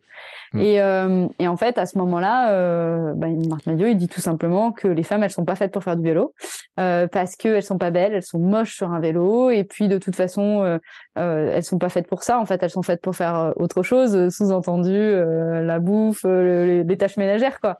Et, et, en fait, à ce moment-là, cette scène, elle est. Alors, peut-être qu'on la mettra en clin d'œil. Je te la retrouverai. J'ai retrouvé la vidéo. Avec Génial, bah, faut la mettre, faut qu'on la partage sur Instagram. Et Marc Madio, en plus, il a un maillot de champion de France à l'époque. Euh, mm. Jenny Longo l'habillait en, en civil. Et en plus, c'est super marquant parce que euh, il y avait le départ, et etc. et tout. Donc, il y a vraiment une image qui est marquante. Et il lui dit très clairement, et alors, quand même, la phrase, c'est énorme. Il lui dit, je pense qu'on ne peut pas dire qu'on aime les femmes et qu'on ne respecte pas leurs aspirations. Bon, euh, ça, c'est Jenny Longo qui répond ça, en fait, euh, qui essaye de, de répliquer, en fait, en disant, mais si vous dites que vous aimez les femmes, etc. Mais lui, il lui avait dit un truc. Vous, vous êtes moche. Je suis désolé. Je regarderai le cyclisme féminin le jour où elles mettront des maillots, des cuissards, des chaussures un peu plus jolies. Mm. Là, c'est mm. vachement. Et en plus, quand on sait qu'il sort ça comme Gianni Longo, la carrière de Gianni Longo, les records, tout ce qu'il a fait, etc. Enfin, la carrière de Gianni Longo par rapport à celle de Marc Madio, je n'ai rien contre Marc Madio, mais mais c'est vrai que, euh, c'était raide. Et puis à la télé, il lui sort ça et tout. Et c'est vrai qu'en plus, il le dit avec un ton qui est vachement véhément, quoi. Hein. De toute façon, il faut quand même, on peut revenir à Pierre de Coubertin. Hein. Si tu veux qu'on fasse de l'histoire, moi, il n'y a pas de problème. Euh, Pierre de Coubertin, il a quand même dit que le sport était euh, le, le, était réservé aux hommes parce que il cultivait l'effort euh, et que les femmes, enfin, il le dit clairement, Pierre de Coubertin. Donc, quand on prend la devise des jeux. Plus vite, plus haut, plus loin, Pierre de Coubertin, machin, oui, vas-y, c'est ça. Mais Pierre de Coubertin, c'était un gros macho. Il hein. faut quand même remettre les choses à leur place. J'ai pas la citation. tu veux dire un misogyne, mais j'ai pas la citation exacte. Un misogyne. J'ai pas la citation exacte. Je, je, la, je te la donnerai à la fin de l'épisode, Bertrand, de la définition qu'il donne du sport. il me semble c'est 1936 ou un truc comme ça. Alors j'ai une phrase, j'en ai trouvé une moi. Vas-y. Alors, euh, il dit, alors il a dit plusieurs phrases. Alors, dans un texte en 1912, il a osé dire un truc. Non, mais c'est horrible en fait. Je, enfin, je te jure quoi. C'est peut-être Les femmes aux Jeux Olympiques. Euh, donc, il dit un truc du style que c'était inesthétique, impratique, inintéressante, hum, euh, hum. incorrect. Euh, non, c'est bon, je l'ai, je l'ai. Et le sport, je, je l'ai, je l'ai. Le sport est le culte volontaire et habituel de l'effort musculaire, intensif, appuyé sur le désir de progrès et pouvant aller jusqu'au risque. Mm. Mais après, il dit autre chose. Euh, et je n'ai pas la suite, mais c'est la suite qui est dit, Le véritable héros olympique est à mes yeux l'adulte mâle individuel. Voilà. Et en fait, euh, il dit le rôle des femmes devrait surtout être, comme aux anciens tournois, de couronner les vainqueurs. Donc, c'est, il place vraiment la femme qui remet le maillot, mais comme on voit sur le Tour de France, etc. La femme qui, enfin, on voit dans toutes les courses les femmes qui viennent faire la bise, etc. Et euh, à côté du mâle, le mm. vainqueur, etc. Enfin, et c'est, c'est, vrai. Et il a sorti ça en 1935. Euh, mais il y en a d'autres. Hein. En fait, il y en a sorti plein d'autres parce qu'il a, il a persisté pendant pas mal d'années quand même à sortir ça. Euh, et je le répète, hein, le marathon aux Jeux Olympiques pour les femmes, c'est 1984 et les premières femmes qui ont couru Boston, c'était cachées déguisées en hommes. Hein. Donc euh, voilà, comme quoi ça a mis du mm. temps, du temps, du temps, du temps, du temps. Oui, alors après, euh, bon, euh, il faut aussi se dire que de toute façon, l'histoire de la femme, si tu veux, on pourrait faire un épisode hein, sur l'évolution de la position de la femme. Euh, mais à ce moment-là, j'ai un, j'ai un invité qui, qui va t'intéresser, qui est historien et qui peut te parler ça très bien. mais ça pourrait être très intéressant d'avoir l'histoire, l'histoire de la mm. femme. Et mais je te retrouverai cette citation dont, dont je te parle. Euh, moi, ce que je, voilà, ce que là où on en était, c'était que d'un point de vue morphologique et physiologique, les femmes ne sont pas constituées de la même manière que les hommes, ce qui effectivement explique des différences de, euh, des différences de performance, euh, des différences de, potentiel et de niveau de ressources. Alors, je vais rebondir sur ce que j'ai dit tout à l'heure là sur le fait que les femmes ont une capacité oxydative plus grande que les hommes, parce qu'en fait, on constate aussi que les femmes ont une dégradation glycogénique inférieur aux hommes. Alors mm. attention, c'est compliqué, il faut bien, faut bien comprendre. Qu'est-ce que ça veut dire? C'est-à-dire que on sait utiliser mieux les glucides que vous. C'est-à-dire que si on a des glucides à disposition, bah en fait, on va mieux les capter que vous et on va mieux les parce que je rappelle, hein, le glucide est euh, la manière avec laquelle l'organisme va utiliser ces molécules, les décomposer pour produire de l'ATP. C'est ça, hein, les filières énergétiques. Sauf que en fait, nous, on est plus en difficulté pour dégrader le glycogène existant. C'est ça, la dégradation glycogénique. Ça veut dire quoi? Ça veut dire qu'en fait, à l'effort, quand on apporte du glucose par euh, voie euh, d'alimentation, euh, il est directement dans le sang, il est directement accessible. Et à ce moment-là, le glucose, il est pur. Donc là, nous, on va avoir une grande capacité en tant que femme à l'utiliser. Pour autant, je le rappelle, on a aussi des formes de stockage du glucose, qui sont le glycogène, qui soit mmh. musculaire ou hépatique, et on a aussi la capacité à convertir les stocks de lipides en glucose. Et bien là-dessus, en fait, les femmes, elles ont une dégradation glycogénique qui est inférieure aux hommes. Ça veut dire que euh, sur des efforts entre guillemets où on n'apporte pas suffisamment d'énergie, euh, eh bien en fait, on va être plus en difficulté.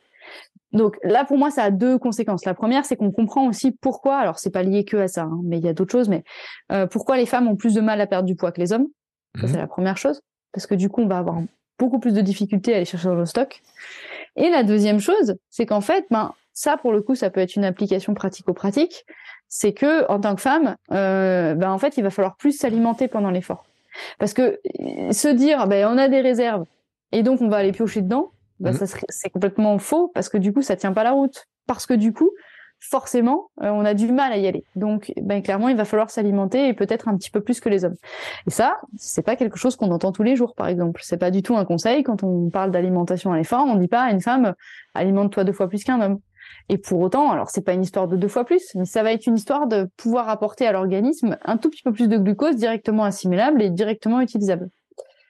Euh, donc voilà, donc ça c'était euh, c'était le truc que je voulais un petit peu sur lequel je voulais venir. Euh, ensuite, il y a la question, ben, on y revient des hormones. Euh, en fait, il y a des études qui ont été menées donc pour la récupération sur le fait que, en comparaison à l'homme, en fait, quand on est sous activité ovarienne, euh, donc euh, lorsque les ovaires fonctionnent, donc plutôt sur la deuxième partie du cycle, hein, la phase, la phase suite faisant suite à, l'ovulation, eh bien en fait la femme semble mieux protégée que l'homme des dommages musculaires. Donc ça veut dire qu'en fait, a priori, surtout sur des exercices excentriques. Donc ça veut dire qu'on pourrait encaisser des exercices excentriques euh, plus facilement, plus aussi, et mieux récupérer. Mm. à nouveau, une conséquence, hein, mais alors là ça devient vraiment technique et compliqué, ça veut dire qu'il faudrait placer la charge euh, d'entraînement des exercices excentriques euh, davantage sur la deuxième partie du cycle. Parce qu'en fait, ça serait la période pendant laquelle euh, bah, il y aurait le moins de dommages et on récupérerait mieux. Et donc, en fait, à ce moment-là, on constate qu'il y a une activité anti-inflammatoire qui est, enfin, pardon, une, une activité inflammatoire post-exercice qui est moins importante chez la femme. Et donc aussi une capacité de régénération musculaire qui est plus importante chez la femme suite à ce type d'effort. Donc moi, ça, je trouve ça extrêmement intéressant. Ça veut dire qu'on voit bien, à nouveau, que euh, le cycle, euh, et notamment les hormones euh, qui dirigent notre corps, hein, tout est toujours une question d'hormones, ont des conséquences directes sur notre capacité à récupérer, notre capacité à encaisser des charges et notamment notre capacité à produire des performances. bon voilà, moi je pense que je vais pas rentrer dans plus de mm. détails. Euh, je pense que j'ai donné euh, pas mal d'informations. Euh, ensuite, entre guillemets, un petit peu, euh, un petit peu comme ça, des, des, idées dont je voulais parler, mais je vais pas avoir le temps de tout faire. Je vois, je vois l'heure qui tourne. je voudrais simplement expliquer le fait que, en tant que femme, on a plus de de risques entre guillemets au départ d'avoir deux problématiques sur le sport. La première, euh, c'est la problématique de la densité osseuse à partir de, la ménopause, parce qu'en fait, jusqu'à la ménopause, on est protégé parce que les oestrogènes euh, contribuent à la, calcification osseuse et à la densité osseuse. Donc ça, c'est première chose. Euh, deuxième chose, c'est qu'en fait, donc on fera un épisode, on a dit qu'on allait en parler spécifiquement de la ménopause. Autre chose dont je voulais parler, c'est le problème de, fer, de carence en fer, qui euh, touche très souvent les femmes pour euh, plein de raisons. D'une part, la femme, alors pas toute, hein, je fais pas de généralité, mais on a tendance à souvent moins manger de viande rouge que vous les hommes. Euh, et deuxième chose, il faut savoir que le sport d'endurance, en fait, euh, et particulièrement la course à pied parce qu'il y a des chocs. Alors la course à pied détruit en partie les globules rouges dans lesquels on va transporter le fer. Mmh. Et, euh, tout ce qui est sport d'endurance, en fait, ça inhibe euh, la production de, de ferritine. Euh, et ça a des, enfin, c'est pas directement, mais par des, par des, j'ai perdu le nom d'un coup là, par des, des petites protéines, voilà. et donc, en fait, les femmes sportives d'endurance, de sport à impact, je, je, chaque fois je renforce, hein, plus on est sportif, plus on fait de l'endurance et plus on a de l'impact, plus on a des chances d'avoir des carences en fer. Donc ça, c'est très important. Ça veut dire que, mesdames, euh, vraiment, le conseil que je vous donne, c'est de faire des bilans sanguins, bien sûr, tous les ans pour avoir un total, mais surtout de doser la ferritine euh, pour voir où vous en êtes, parce que ben, euh, la ferritine, elle permet le transport d'oxygène.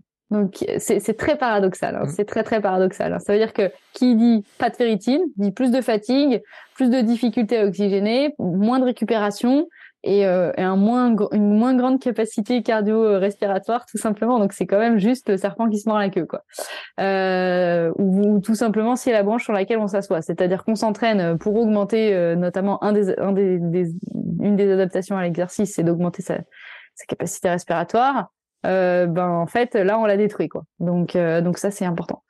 Et puis, autre point sur lequel je voulais revenir, euh, qui moi me semble intéressant parce qu'on va faire euh, un épisode, du coup, on fera le prochain épisode vraiment sur le cycle, etc. On fera aussi le prochain épisode sur les, les, différentes étapes de la vie d'une femme.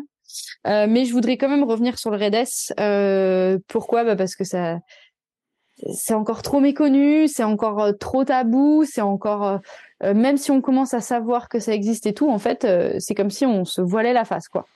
Euh, le REDES, c'est quoi En fait, c'est le déficit énergétique euh, relatif. Ça veut dire quoi? Tout simplement, ça veut dire que euh, c'est pas que les femmes, hein, mais, ça touche mmh. majoritairement des femmes.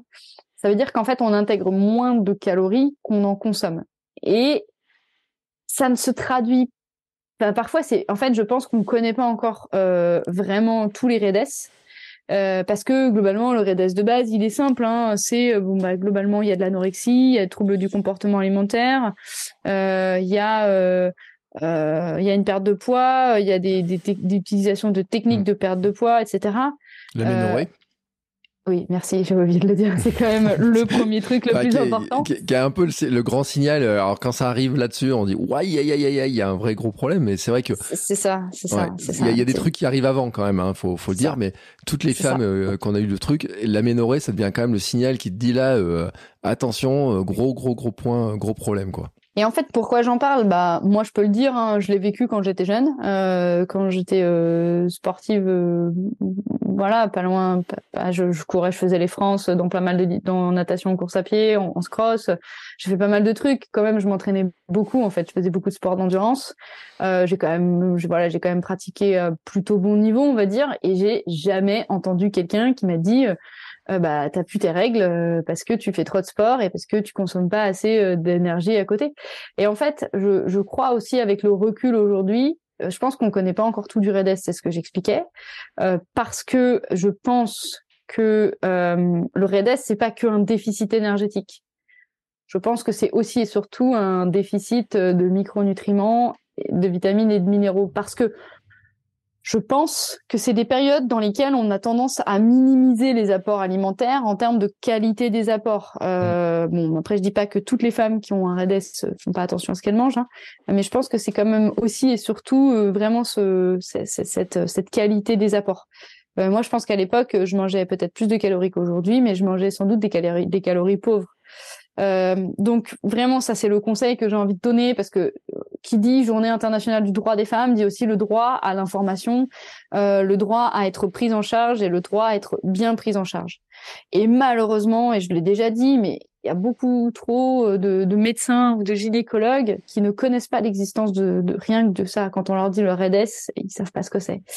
Donc vraiment, les premiers symptômes qui doivent alerter, hein, c'est ça, c'est Bertrand l'a dit bien sûr, c'est la ménorrhée. Euh, c'est la perte de poids. Déjà, pour une femme, ne pas avoir de règles, c'est pas normal. Mais si le médecin vous dit juste, bah écoutez, vous avez un poids qui est trop faible, ou oui, bien sûr, euh, bien sûr, on sait que chez la femme, il y a un poids charnière, hein. c'est-à-dire euh, et globalement ce poids est associé à un pourcentage de masse grasse. Euh, il y a un pourcentage de masse grasse en dessous duquel bah, le corps se protège en se disant tu n'es pas suffisamment armée et vaillante pour pour, pour redonner la vie, donc euh, je t'interdis de donner la vie. C'est un petit peu ça l'idée. Hein. Mais c'est pas juste une histoire de poids. Et bah, si, le poids est une conséquence. Mm. Euh, il faut revenir à l'origine, et l'origine, c'est quand même aussi et surtout l'alimentation. Donc, euh, n'hésitez pas à, à, vous informer sur le sujet. Il n'y a pas encore beaucoup de, euh, de, de, données intéressantes. Je sais qu'il y a Barbara Vulprani, c'est ça que tu as reçu Vulpinari, alors j'ai jamais à le dire dans le bon sens. Moi non plus. Euh, que j'avais invité dans Kimet 42, Barbara Vulpinari, qui est spécialiste du domaine. Ouais, qui, qui en parle très très bien. Donc l'épisode avec, avec elle est Très intéressant, très très intéressant. Et euh, c'est, elle a même créé un podcast. Alors, je, je retrouverai le lien. J'essaierai de vous remettre le lien pour celles qui sont intéressées, parce que sur le sport féminin, ou alors je pense pas qu'elle parle que de ça, mais euh, mais en tout cas où elles ont créé un podcast sur le sujet, euh, parce que c'est c'est une question qu'elle a connue, hein, qui est, tout simplement, et euh, qu'elle a eu comme euh, truc en disant vous faites du sport, c'est normal de pas avoir vos règles. Et, c'est souvent le discours qui a été entendu par mm. beaucoup. Et sauf que euh, les conséquences à long terme, c'est euh, ben, euh, la perte. Enfin, je ne sais plus si c'est elle ou si c'est une autre invitée qui me disait qu'elle avait le, corps, les, enfin les, les, os d'une femme de ménopausée en fait. Oui, oui c'était elle. À 25 mm. ans, quand mm. à 25 ans on a les os d'une femme de 65. ça existe aussi chez les hommes parce que j'ai eu un cas chez les hommes. Je sais qui disait ça, ce que j'allais te dire, c'est le, le, cycliste. Euh, je, Ouais, on qui a était, eu. Qui était euh, boulanger ou pâtissier, là, ou, cuisinier. Oui, euh, il y a eu Valentin Lacroix qui en a parlé. On a eu, Lacroix qui a dit ça. Alexandre ouais, aussi, avec lequel on a parlé du REDES chez les hommes. Euh, où là, il y a d'autres symptômes. Pourquoi chez les femmes? En fait, voilà, c'est mm. ça. C'est que nous, les femmes, entre guillemets, j'ai envie de dire, on a cette chance. Parce qu'en mm. fait, les règles, on les voit tout de suite. Euh, mm. C'est-à-dire, euh, si au bout de, de, de deux cycles, il n'y a pas de règles, ben, euh, bien sûr, on écarte d'autres hypothèses. Hein. mais là, c'est, on est sur d'autres problématiques. Mais les hommes, c'est plus compliqué parce qu'en fait, déjà c'est un sujet ultra tabou de dire Mm. on n'a plus de fonction érectile, plus de libido, parce que c'est ça ce qui se passe chez eux, c'est qu'il y a une baisse de la testostérone. Et la testostérone, c'est l'hormone de la libido hein, et de la fonction érectile. Euh, nous, chez les femmes, à la, à la limite, c'est moins tabou et quelque part, c'est plus, c'est plus, euh, c'est plus direct quoi. On peut voir tout de suite. Euh, et donc vraiment le conseil qu'on peut donner, nous on peut pas, on peut pas accompagner, c'est pas, c'est, enfin c'est pas notre job là. Il faut vraiment être Mm. encadré médicalement. Ça veut dire euh, vraiment essayer d'aller voir une gynécologue qui est informée de ça, lui parler. mais, euh, Si elle n'a jamais entendu parler du REDS, lui dire que peut-être vous y mettez l'hypothèse, parce que c'est aussi comme ça que ça fonctionne aujourd'hui. Hein. Euh, Vous avez entendu parler de ça, que c'est le déficit énergétique relatif, etc. Euh, Peut-être arriver avec un livre ou une bonne lecture sur le sur le sujet, le partager à, votre à votre gynécologue, et en parallèle de ça aussi, peut-être vous orienter vers une nutritionniste spécialisée dans le sport, euh, parce qu'attention, hein, a- les diététiciens au départ ne sont pas du tout formés pour la pratique sportive. Le diététicien, euh, euh, entre guillemets, il n'y a pas de connotation négative dans ma bouche, mais de base, donc il y a un diplôme de diététicien. Il est formé essentiellement pour faire perdre du poids, euh, pour les régimes alimentaires, euh, plutôt euh, Mm. rééquilibrage alimentaire pour des personnes en surpoids. Donc euh, voilà, il faut vraiment s'entourer de bonnes personnes. Il faut s'entourer des personnes qui ont la connaissance sur le sujet. Euh, très souvent, c'est associé quand même à des troubles du comportement alimentaire. Euh, euh, dont tu vas sans doute, euh, vous allez sans doute euh, avoir des informations dans d'autres épisodes avec Bertrand qui a reçu des femmes, des femmes d'exception. Donc troubles du comportement alimentaire, hein, avec toujours voilà cette problématique. Mais en tout cas, c'est important. Le REDES, notez bien ce, trouble, ce nom, et dites-vous bien que si vous n'avez plus vos règles, c'est déjà la manifestation physiologique d'un gros problème. Voilà, c'est dit. Et euh, il y a eu des cas, parce qu'on le voit sur Internet, avec certaines personnes, certaines femmes qui souffrent de RDS, qui font des fractures de fatigue, qui finissent par le dire quand sont blessés et tout, mais qui sont à très haut niveau. D'ailleurs, dans certains sports, on le, on le sait, on le voit. Je dirais pas les noms, parce que ceux qui suivent un peu les, sports le savent et le voient très bien, et très, très, très, très bien. Mais que on met beaucoup de temps à s'en remettre. Et, euh, et tu vois, dans les cas que j'ai eu, euh, dans, même là-dedans, même après avoir, semble-t-il, soigné le RDS, euh, la perte de densité osseuse continue pour certaines personnes. Donc, ce qui est, ce qui montre quand même que l'impact est, pas réversible. Et je sais plus quel invité l'avait dit. D'ailleurs, on ne sait pas si on peut récupérer ce qu'on devrait, euh, ce qu'on devrait, parce que c'est très compliqué et que même finalement la dégradation continue euh, malgré les efforts. Donc c'est quand même c'est une vraie question, mais on en reparlera. C'est sûr qu'on en reparlera parce que euh, il y a des témoignages, parce qu'il y a des études qui vont être faites, parce que ça va progresser, etc. Et que c'est une question qui est vraiment importante et qui est vraiment euh, que j'ai découvert moi. Je le dis un truc clairement dans l'année. euh, C'était ma grande découverte de 2022. En, en tout cas, dans mes découvertes. Bon, bah écoute, on a fait un sacré tour. Hein. Ouais, c'est pas mal encore. hein. C'est toi qui as le compteur avec le chrono. À chaque fois, je Non. regarde pas moi, mais Moi, je regarde mon chrono, je me dis que c'est l'heure de, de la petite surprise, le petit, le petit jeu. ouais, Euh, Bertrand m'a réservé une surprise. Alors, j'ai ne vu juste que surprise, donc euh, je vais être encore bien, bien surprise, je pense. Non, alors j'ai fait un truc l'autre jour. On, euh, on avait dit on fera des battles, mais la battle on va la, on l'a décalé un peu dans le temps de faire une vraie battle sur les sujets qu'on voulait faire. Et j'ai demandé aux gens de dire une question, c'est euh, ça ou ça. Donc c'est très simple. Et ça aurait été encore plus drôle euh, si, euh, si, on- si on le faisait euh, tous les deux en même temps. Mais comme c'est que moi qui ai les questions, moi après je peux. T'as le droit de mettre un commentaire, mais pas trop, d'accord? Et puis moi aussi je te donnerai mon commentaire. T'es prête? Hmm, Vas-y, je crois que Non mais elle était facile. Euh, short ou pantalon? Un short. Chaussettes à doigts ou sans? Attends, non, on a le droit de justifier quand même. Oui, vas-y. Un short parce que, alors pas pantalon, euh, legging, t'avais dit. Oui, euh, là j'ai une a- question short ou pantalon. Et il y a une vraie question, il y a quelqu'un d'autre qui a porté short ou legging. Ok, alors Voilà. short ou pantalon Non, euh, en dessous de 0 degré, pantalon. Ah oui. Ça, ça marche. Pour- Ah oui. Euh, alors là, il y a une question minimaliste ou drop maximum? Alors celle-là, Là, on toi, donne, euh, non mais donne ta réponse. Eh ben, ni l'un ni l'autre. Ouais. Moi, je suis contre les extrêmes, et tu le sais, donc euh, ni l'un ni l'autre. Ouais. Moi, je suis minimaliste et l'autre jour, j'ai essayé une paire de carbone et je me suis retrouvé sur des échasses à une telle hauteur que j'ai eu le vertige. J'ai regardé mes pieds, je dis, oh là là, ouais, non, si, Je te jure, les carbones, elles étaient très, très, très instables. Je l'ai dit sur Instagram, elles sont très instables. Euh, c'est vraiment très Mais C'est parce surprenant. que t'as pas l'habitude. T'as Bah pas oui. l'habitude. Bah, c'est pour ça que j'ai le vertige. Moi, j'ai- dès que tu m'enlèves me- et dès que tu me mets à plus d'un Eh, centimètre eh, du sol, on je suis avait dit pas hein. de commentaires. Hein Pardon. Ouais. Euh... Vu, C'est bien, je reprécise la règle. euh, gel ou barre? Ah, euh, ni l'un ni l'autre. Ni l'un ni l'autre. Pareil. Mais j'ai déjà donné mon avis là-dessus. Le- La barre, euh, j'explique quand même. La barre, c'est le, Mm. le- les, les intestins qui vont faire le travail pour la décomposer, c'est l'enfer. Et le gel, je pense que c'est un condensé de. alors le gel, sauf si, voilà, alors le gel à l'unique condition, comme on avait dit, si on peut pas euh, prendre euh, d'eau, si on n'a pas nos gourdes, si on peut pas ravitailler. Genre, je fais un marathon, je veux vraiment toutes les chances de mon côté. Si j'ai un gel qui me va bien, qui me convient bien, le gel. Mais dans la mesure du possible, euh, un bon gel, quoi. Un gel bio, athlète nutrition. Euh, non, enfin, il y a une question quand même. Chocolatine ou pas en chocolat, tu dis quoi, toi? Alors moi, j'ai j'ai pas habité dans le sud, donc euh, j'ai toujours dit pain au chocolat, mais je trouve je trouve que chocolatine c'est très mignon. Voilà. J'aurais bien aimé, en fait, j'aurais bien aimé être de la team chocolatine parce que je trouve ça mm. très mignon, mais j'ai toujours dit pain au chocolat. Tu préfères le chaud ou tu préfères le froid? Alors, euh, bah ça c'est intéressant. Hein. Euh, sur l'effort, le, le chaud c'est la vasodilatation, alors que le froid c'est la vasoconstriction. Donc en fait, on peut utiliser le chaud pour justement vasodilater, donc mieux récupérer, mm. parce que du coup on ouvre les vaisseaux sanguins, donc on permet le, les échanges, euh, donc on permet plus de d'éliminer les déchets. Et à l'inverse, quand on vaso, quand on va vaso, enfin l'avantage de la vasoconstriction, c'est qu'elle permet une vasodilatation plus grande derrière. C'est mmh. pour ça qu'on alterne des bains froids et des bains chauds. C'est pour ça qu'on fait des douches froides après des saunas. Et donc c'est ça aussi qui décuple l'avantage du chaud, c'est le fait de pouvoir passer dans le froid. C'est important de préciser quand même, sinon. Oui, non, mais c'est vrai, tu as, raison de préciser. Tiens, alors, tiens, une autre question. Run du matin, run du soir synthétique. Et eh ben pareil, on en a déjà parlé, ça dépend de l'objectif. Euh, si l'objectif c'est plutôt la performance, plutôt le soir parce que le corps est plus chaud, on est plutôt sur des, euh, on est sur des, des moments d'éveil qui sont euh, qui sont plus grands, donc on est sur des des niveaux d'énergie aussi qui sont plus grands.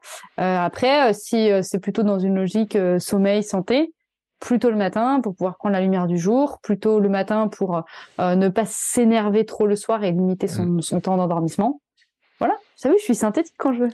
T'es très synthétique. Allez, j'en ai, euh, j'en ai deux dernières pour finir, qu'on rigole un petit peu. Euh, je, passe sur les pipi caca, etc. Parce que l'auteur de la question se reconnaîtra et elle saura que non, ce coup-là, ne te pas dedans. Euh, et tiens, un truc, un vrai débat. Montre ou pas montre quand tu cours? Eh ben pareil, euh, toujours par rapport à l'objectif, c'est-à-dire et toujours aussi peut-être par rapport à la personne.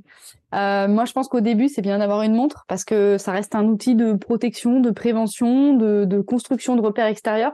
Moi, je dis toujours que apprendre à courir, c'est devenir autonome. Et devenir autonome, en fait, c'est passer de repères extrinsèques à des repères intrinsèques.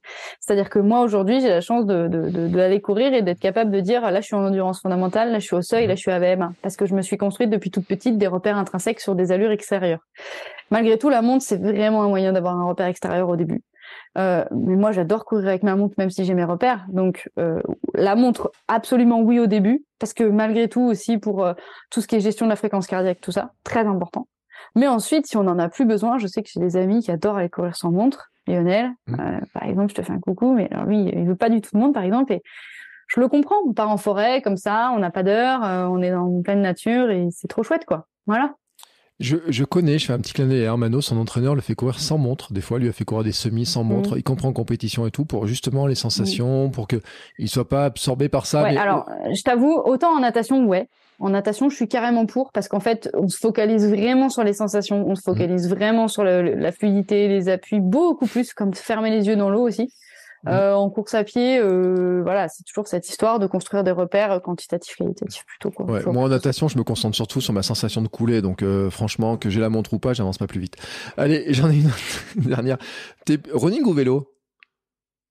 Euh, bah pareil, ni l'un ni l'autre, la complémentarité, parce que euh, courir tous les jours, euh, je le fais parce que c'est rentable, parce que je mets mes baskets et que j'ai trois quarts d'heure et que c'est rentable et je me défoule bien en trois quarts d'heure. Euh, par contre, moi, si j'avais du temps, je ferais du vélo parce que, mais il faut du temps. C'est-à-dire que mm. pour rentabiliser mes trois quarts d'heure de course à pied, il faudrait que je fasse une heure et demie de vélo, au moins. donc, donc voilà. Et puis après, bah, c'est deux sports très différents, très complémentaires. Donc non, les deux, quoi. Je peux pas choisir, c'est trop bien. Bon, allez, j'en ai une dernière et c'est une, question. c'est ceux qui suivent le vélo, mais en fait, c'est une coureuse qui la pose. Avec ou sans culotte sous le legging? Euh, En courant? Ouais, parce qu'en vélo, en vélo, on a la réponse, mais. Euh... Alors, déjà, moi, je cours pas avec un legging parce qu'en fait, le mm. legging il tombe. Euh, à partir du moment, enfin moi j'ai constaté hein, même le, le trois quarts, à partir du moment où ça passe le genou en fait, bah, comme le genou bouge, l'articulation du genou, bah, ça attire le truc vers le bas et donc moi je supporte pas. Donc je ne cours pas en legging pour cette raison. Après le legging c'est très bien euh, pour tout ce qui est yoga tout ça parce que je trouve que ça maintient bien le corps et tout. Mmh. Euh, culotte dessous ou pas, ben ça dépend des leggings. Il y a des leggings qui sont hyper bien euh, structurés, qui sont hyper bien coupés. Euh, on voit voilà il y a une, il y a une petite une petite culotte interne et tout donc c'est très très bien. Et puis le problématique des culottes sous legging, parfois, c'est que ça fait des irritations mm. euh, dans l'entrejambe. Euh, et chez la femme, c'est particulièrement problématique. Euh, donc voilà. Après, malgré tout, la culotte l'hiver sous legging, c'est pas mal parce que ça isole du froid. pour l'expérience, parce que quand il fait très froid, j'ai des leggings de froid. Voilà, mais c'est tout. Bon, et j'en ai deux dernières parce que je sais pas, peut-être pizza avec ou sans ananas? Euh, ben, je suis pas très pizza parce que je mange pas trop de gluten, donc euh, mais j'aime bien le sucré salé, donc je mangerais de l'ananas si je mangeais des pizzas. T'as vu, c'est pas mal. Hein eh, c'est très bien. Et la dernière, ça c'est quelqu'un qui écoute et en fait c'est drôle, c'était la première question qui a été posée. Beurre de cacahuète ou belin? Ah, pas mal. ah, j'adore cette personne. Je sais pas qui c'est, mais j'adore cette personne. Ouais, ça va lui plaire que tu lui dises ça parce qu'il t'adore aussi, je crois. Enfin, ah ouais, ouais, je crois que j'ai eu un commentaire de sa part en disant. Eh ben, euh, pareil, je vais dire un truc, pareil. Trop, j'aurais fait que des réponses nuancées et je suis contente parce que je crois à la nuance. Euh, le belin par plaisir, mais le beurre de cacahuète par habitude. Voilà. Eh, donc moi, je te propose que la prochaine fois, je te repose des questions à toi parce que là, il y a que moi qui ai répondu. Mais la semaine prochaine, on fait la même chose pour toi. Alors, tu sais ce que je fais? La prochaine fois, je, tu mets la boîte à questions sur ton compte et moi je le euh, je le je le je ah, partage. mais je, sais pas faire ça. Et puis tu mais si mais je t'expliquerai je te ferai une petite formation. tu sais que mon métier mais les gens ils vont pas répondre ils s'en foutent. mais si parce qu'en fait ils poseront les questions bon, vous et avez je t'expliquerai comment tu feras. Et ils mettront le truc je t'expliquerai moi je transférerai pour que les gens puissent te poser des questions. Donc allez sur le compte euh, sur mon compte mhm. Instagram une fois que ce sera fait et euh, ils suivront. Donc mon compte Instagram Bertrand Soulier. Ton compte Instagram Laure Perf Coaching. Alors je sais jamais comment mais je le mets en note de l'épisode hein. voilà. Et on fera ça et comme ça tu pourras inverser ça sera drôle et tout Écoute, euh, sur ce, on va conclure maintenant cet petit épisode. Euh, bien sûr, je mets tous les liens dans de l'épisode. Euh, je crois qu'on a un lien sur l'histoire de la caféine hein, qu'on peut mettre. Je mettrai le lien de Marc Madio. Je mettrai le lien aussi pour te retrouver, pour me retrouver, pour trouver un petit peu tout ce qu'on tout ce qu'on fait. On se retrouve la semaine prochaine. On continue sur cette thématique-là. On avait dit que ça ça couronne un peu la thématique, d'autant que bah, c'est dans deux jours hein, la fête la fête des femmes. C'était une blague. Euh, je ne réponds même pas d'ailleurs. Non, mais tu sais. Et je ne remets pas de 10 balles parce que sinon, de toute façon, tu vas Les femmes, vous devriez vous offusquer sur les traitements qui sont faits par certaines marques eh, et, les marques de les Tefa, les compagnies qui vendent des aspirateurs ce jour-là avec des réductions. Vous devriez vous insurger contre les magazines qui vous traitent, euh, qui vous vendent des réductions spéciales ou qui font des unes sur les sur ces sujets-là. Voilà, bref, hein, mais on va pas faire, on va pas rentrer là-dedans. Euh, écoute, Laure, c'était un plaisir. Je te souhaite un. Bon, on est vendredi, donc je te souhaite un bon week-end, hein, tout. Ah, un bon apéro. Euh, je sais pas, un bon apéro belin. Je sais pas si ouais, tu dis ça, mais tu sais très bien que tu enregistres avec moi demain matin. ouais. Hein. non, non, mais moi, écoute, j'ai prévu aussi, hein, euh, tranquillement, tu vois, d'aller un peu ranger mon placard, y faire un petit peu de place en espérant avoir un petit peu eh, c'est le printemps et tout qui va arriver tu sais j'espère sortir mes affaires d'été moi pour euh, ah euh, courir enfin et rouler au chaud mm. etc aller chercher tu vois donc je vais mettre euh, faire un, une petite expédition parce que j'ai trouvé que j'avais un petit peu chaud pour courir malgré le froid qui arrive et, et je prie pour que les gens les jours chauds arrivent bref t'as compris mon programme je vous souhaite à tous en tout cas une belle semaine Hein on se retrouve euh, tout au long de la semaine avec de nouveaux épisodes et nouveaux contenus.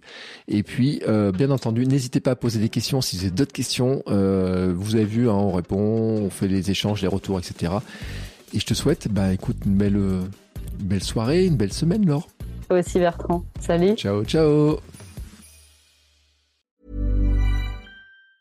Even on a budget, quality is non-negotiable. That's why Quince is the place to score high-end essentials at 50 to 80% less than similar brands. Get your hands on buttery soft cashmere sweaters from just 60 bucks, Italian leather jackets, and so much more.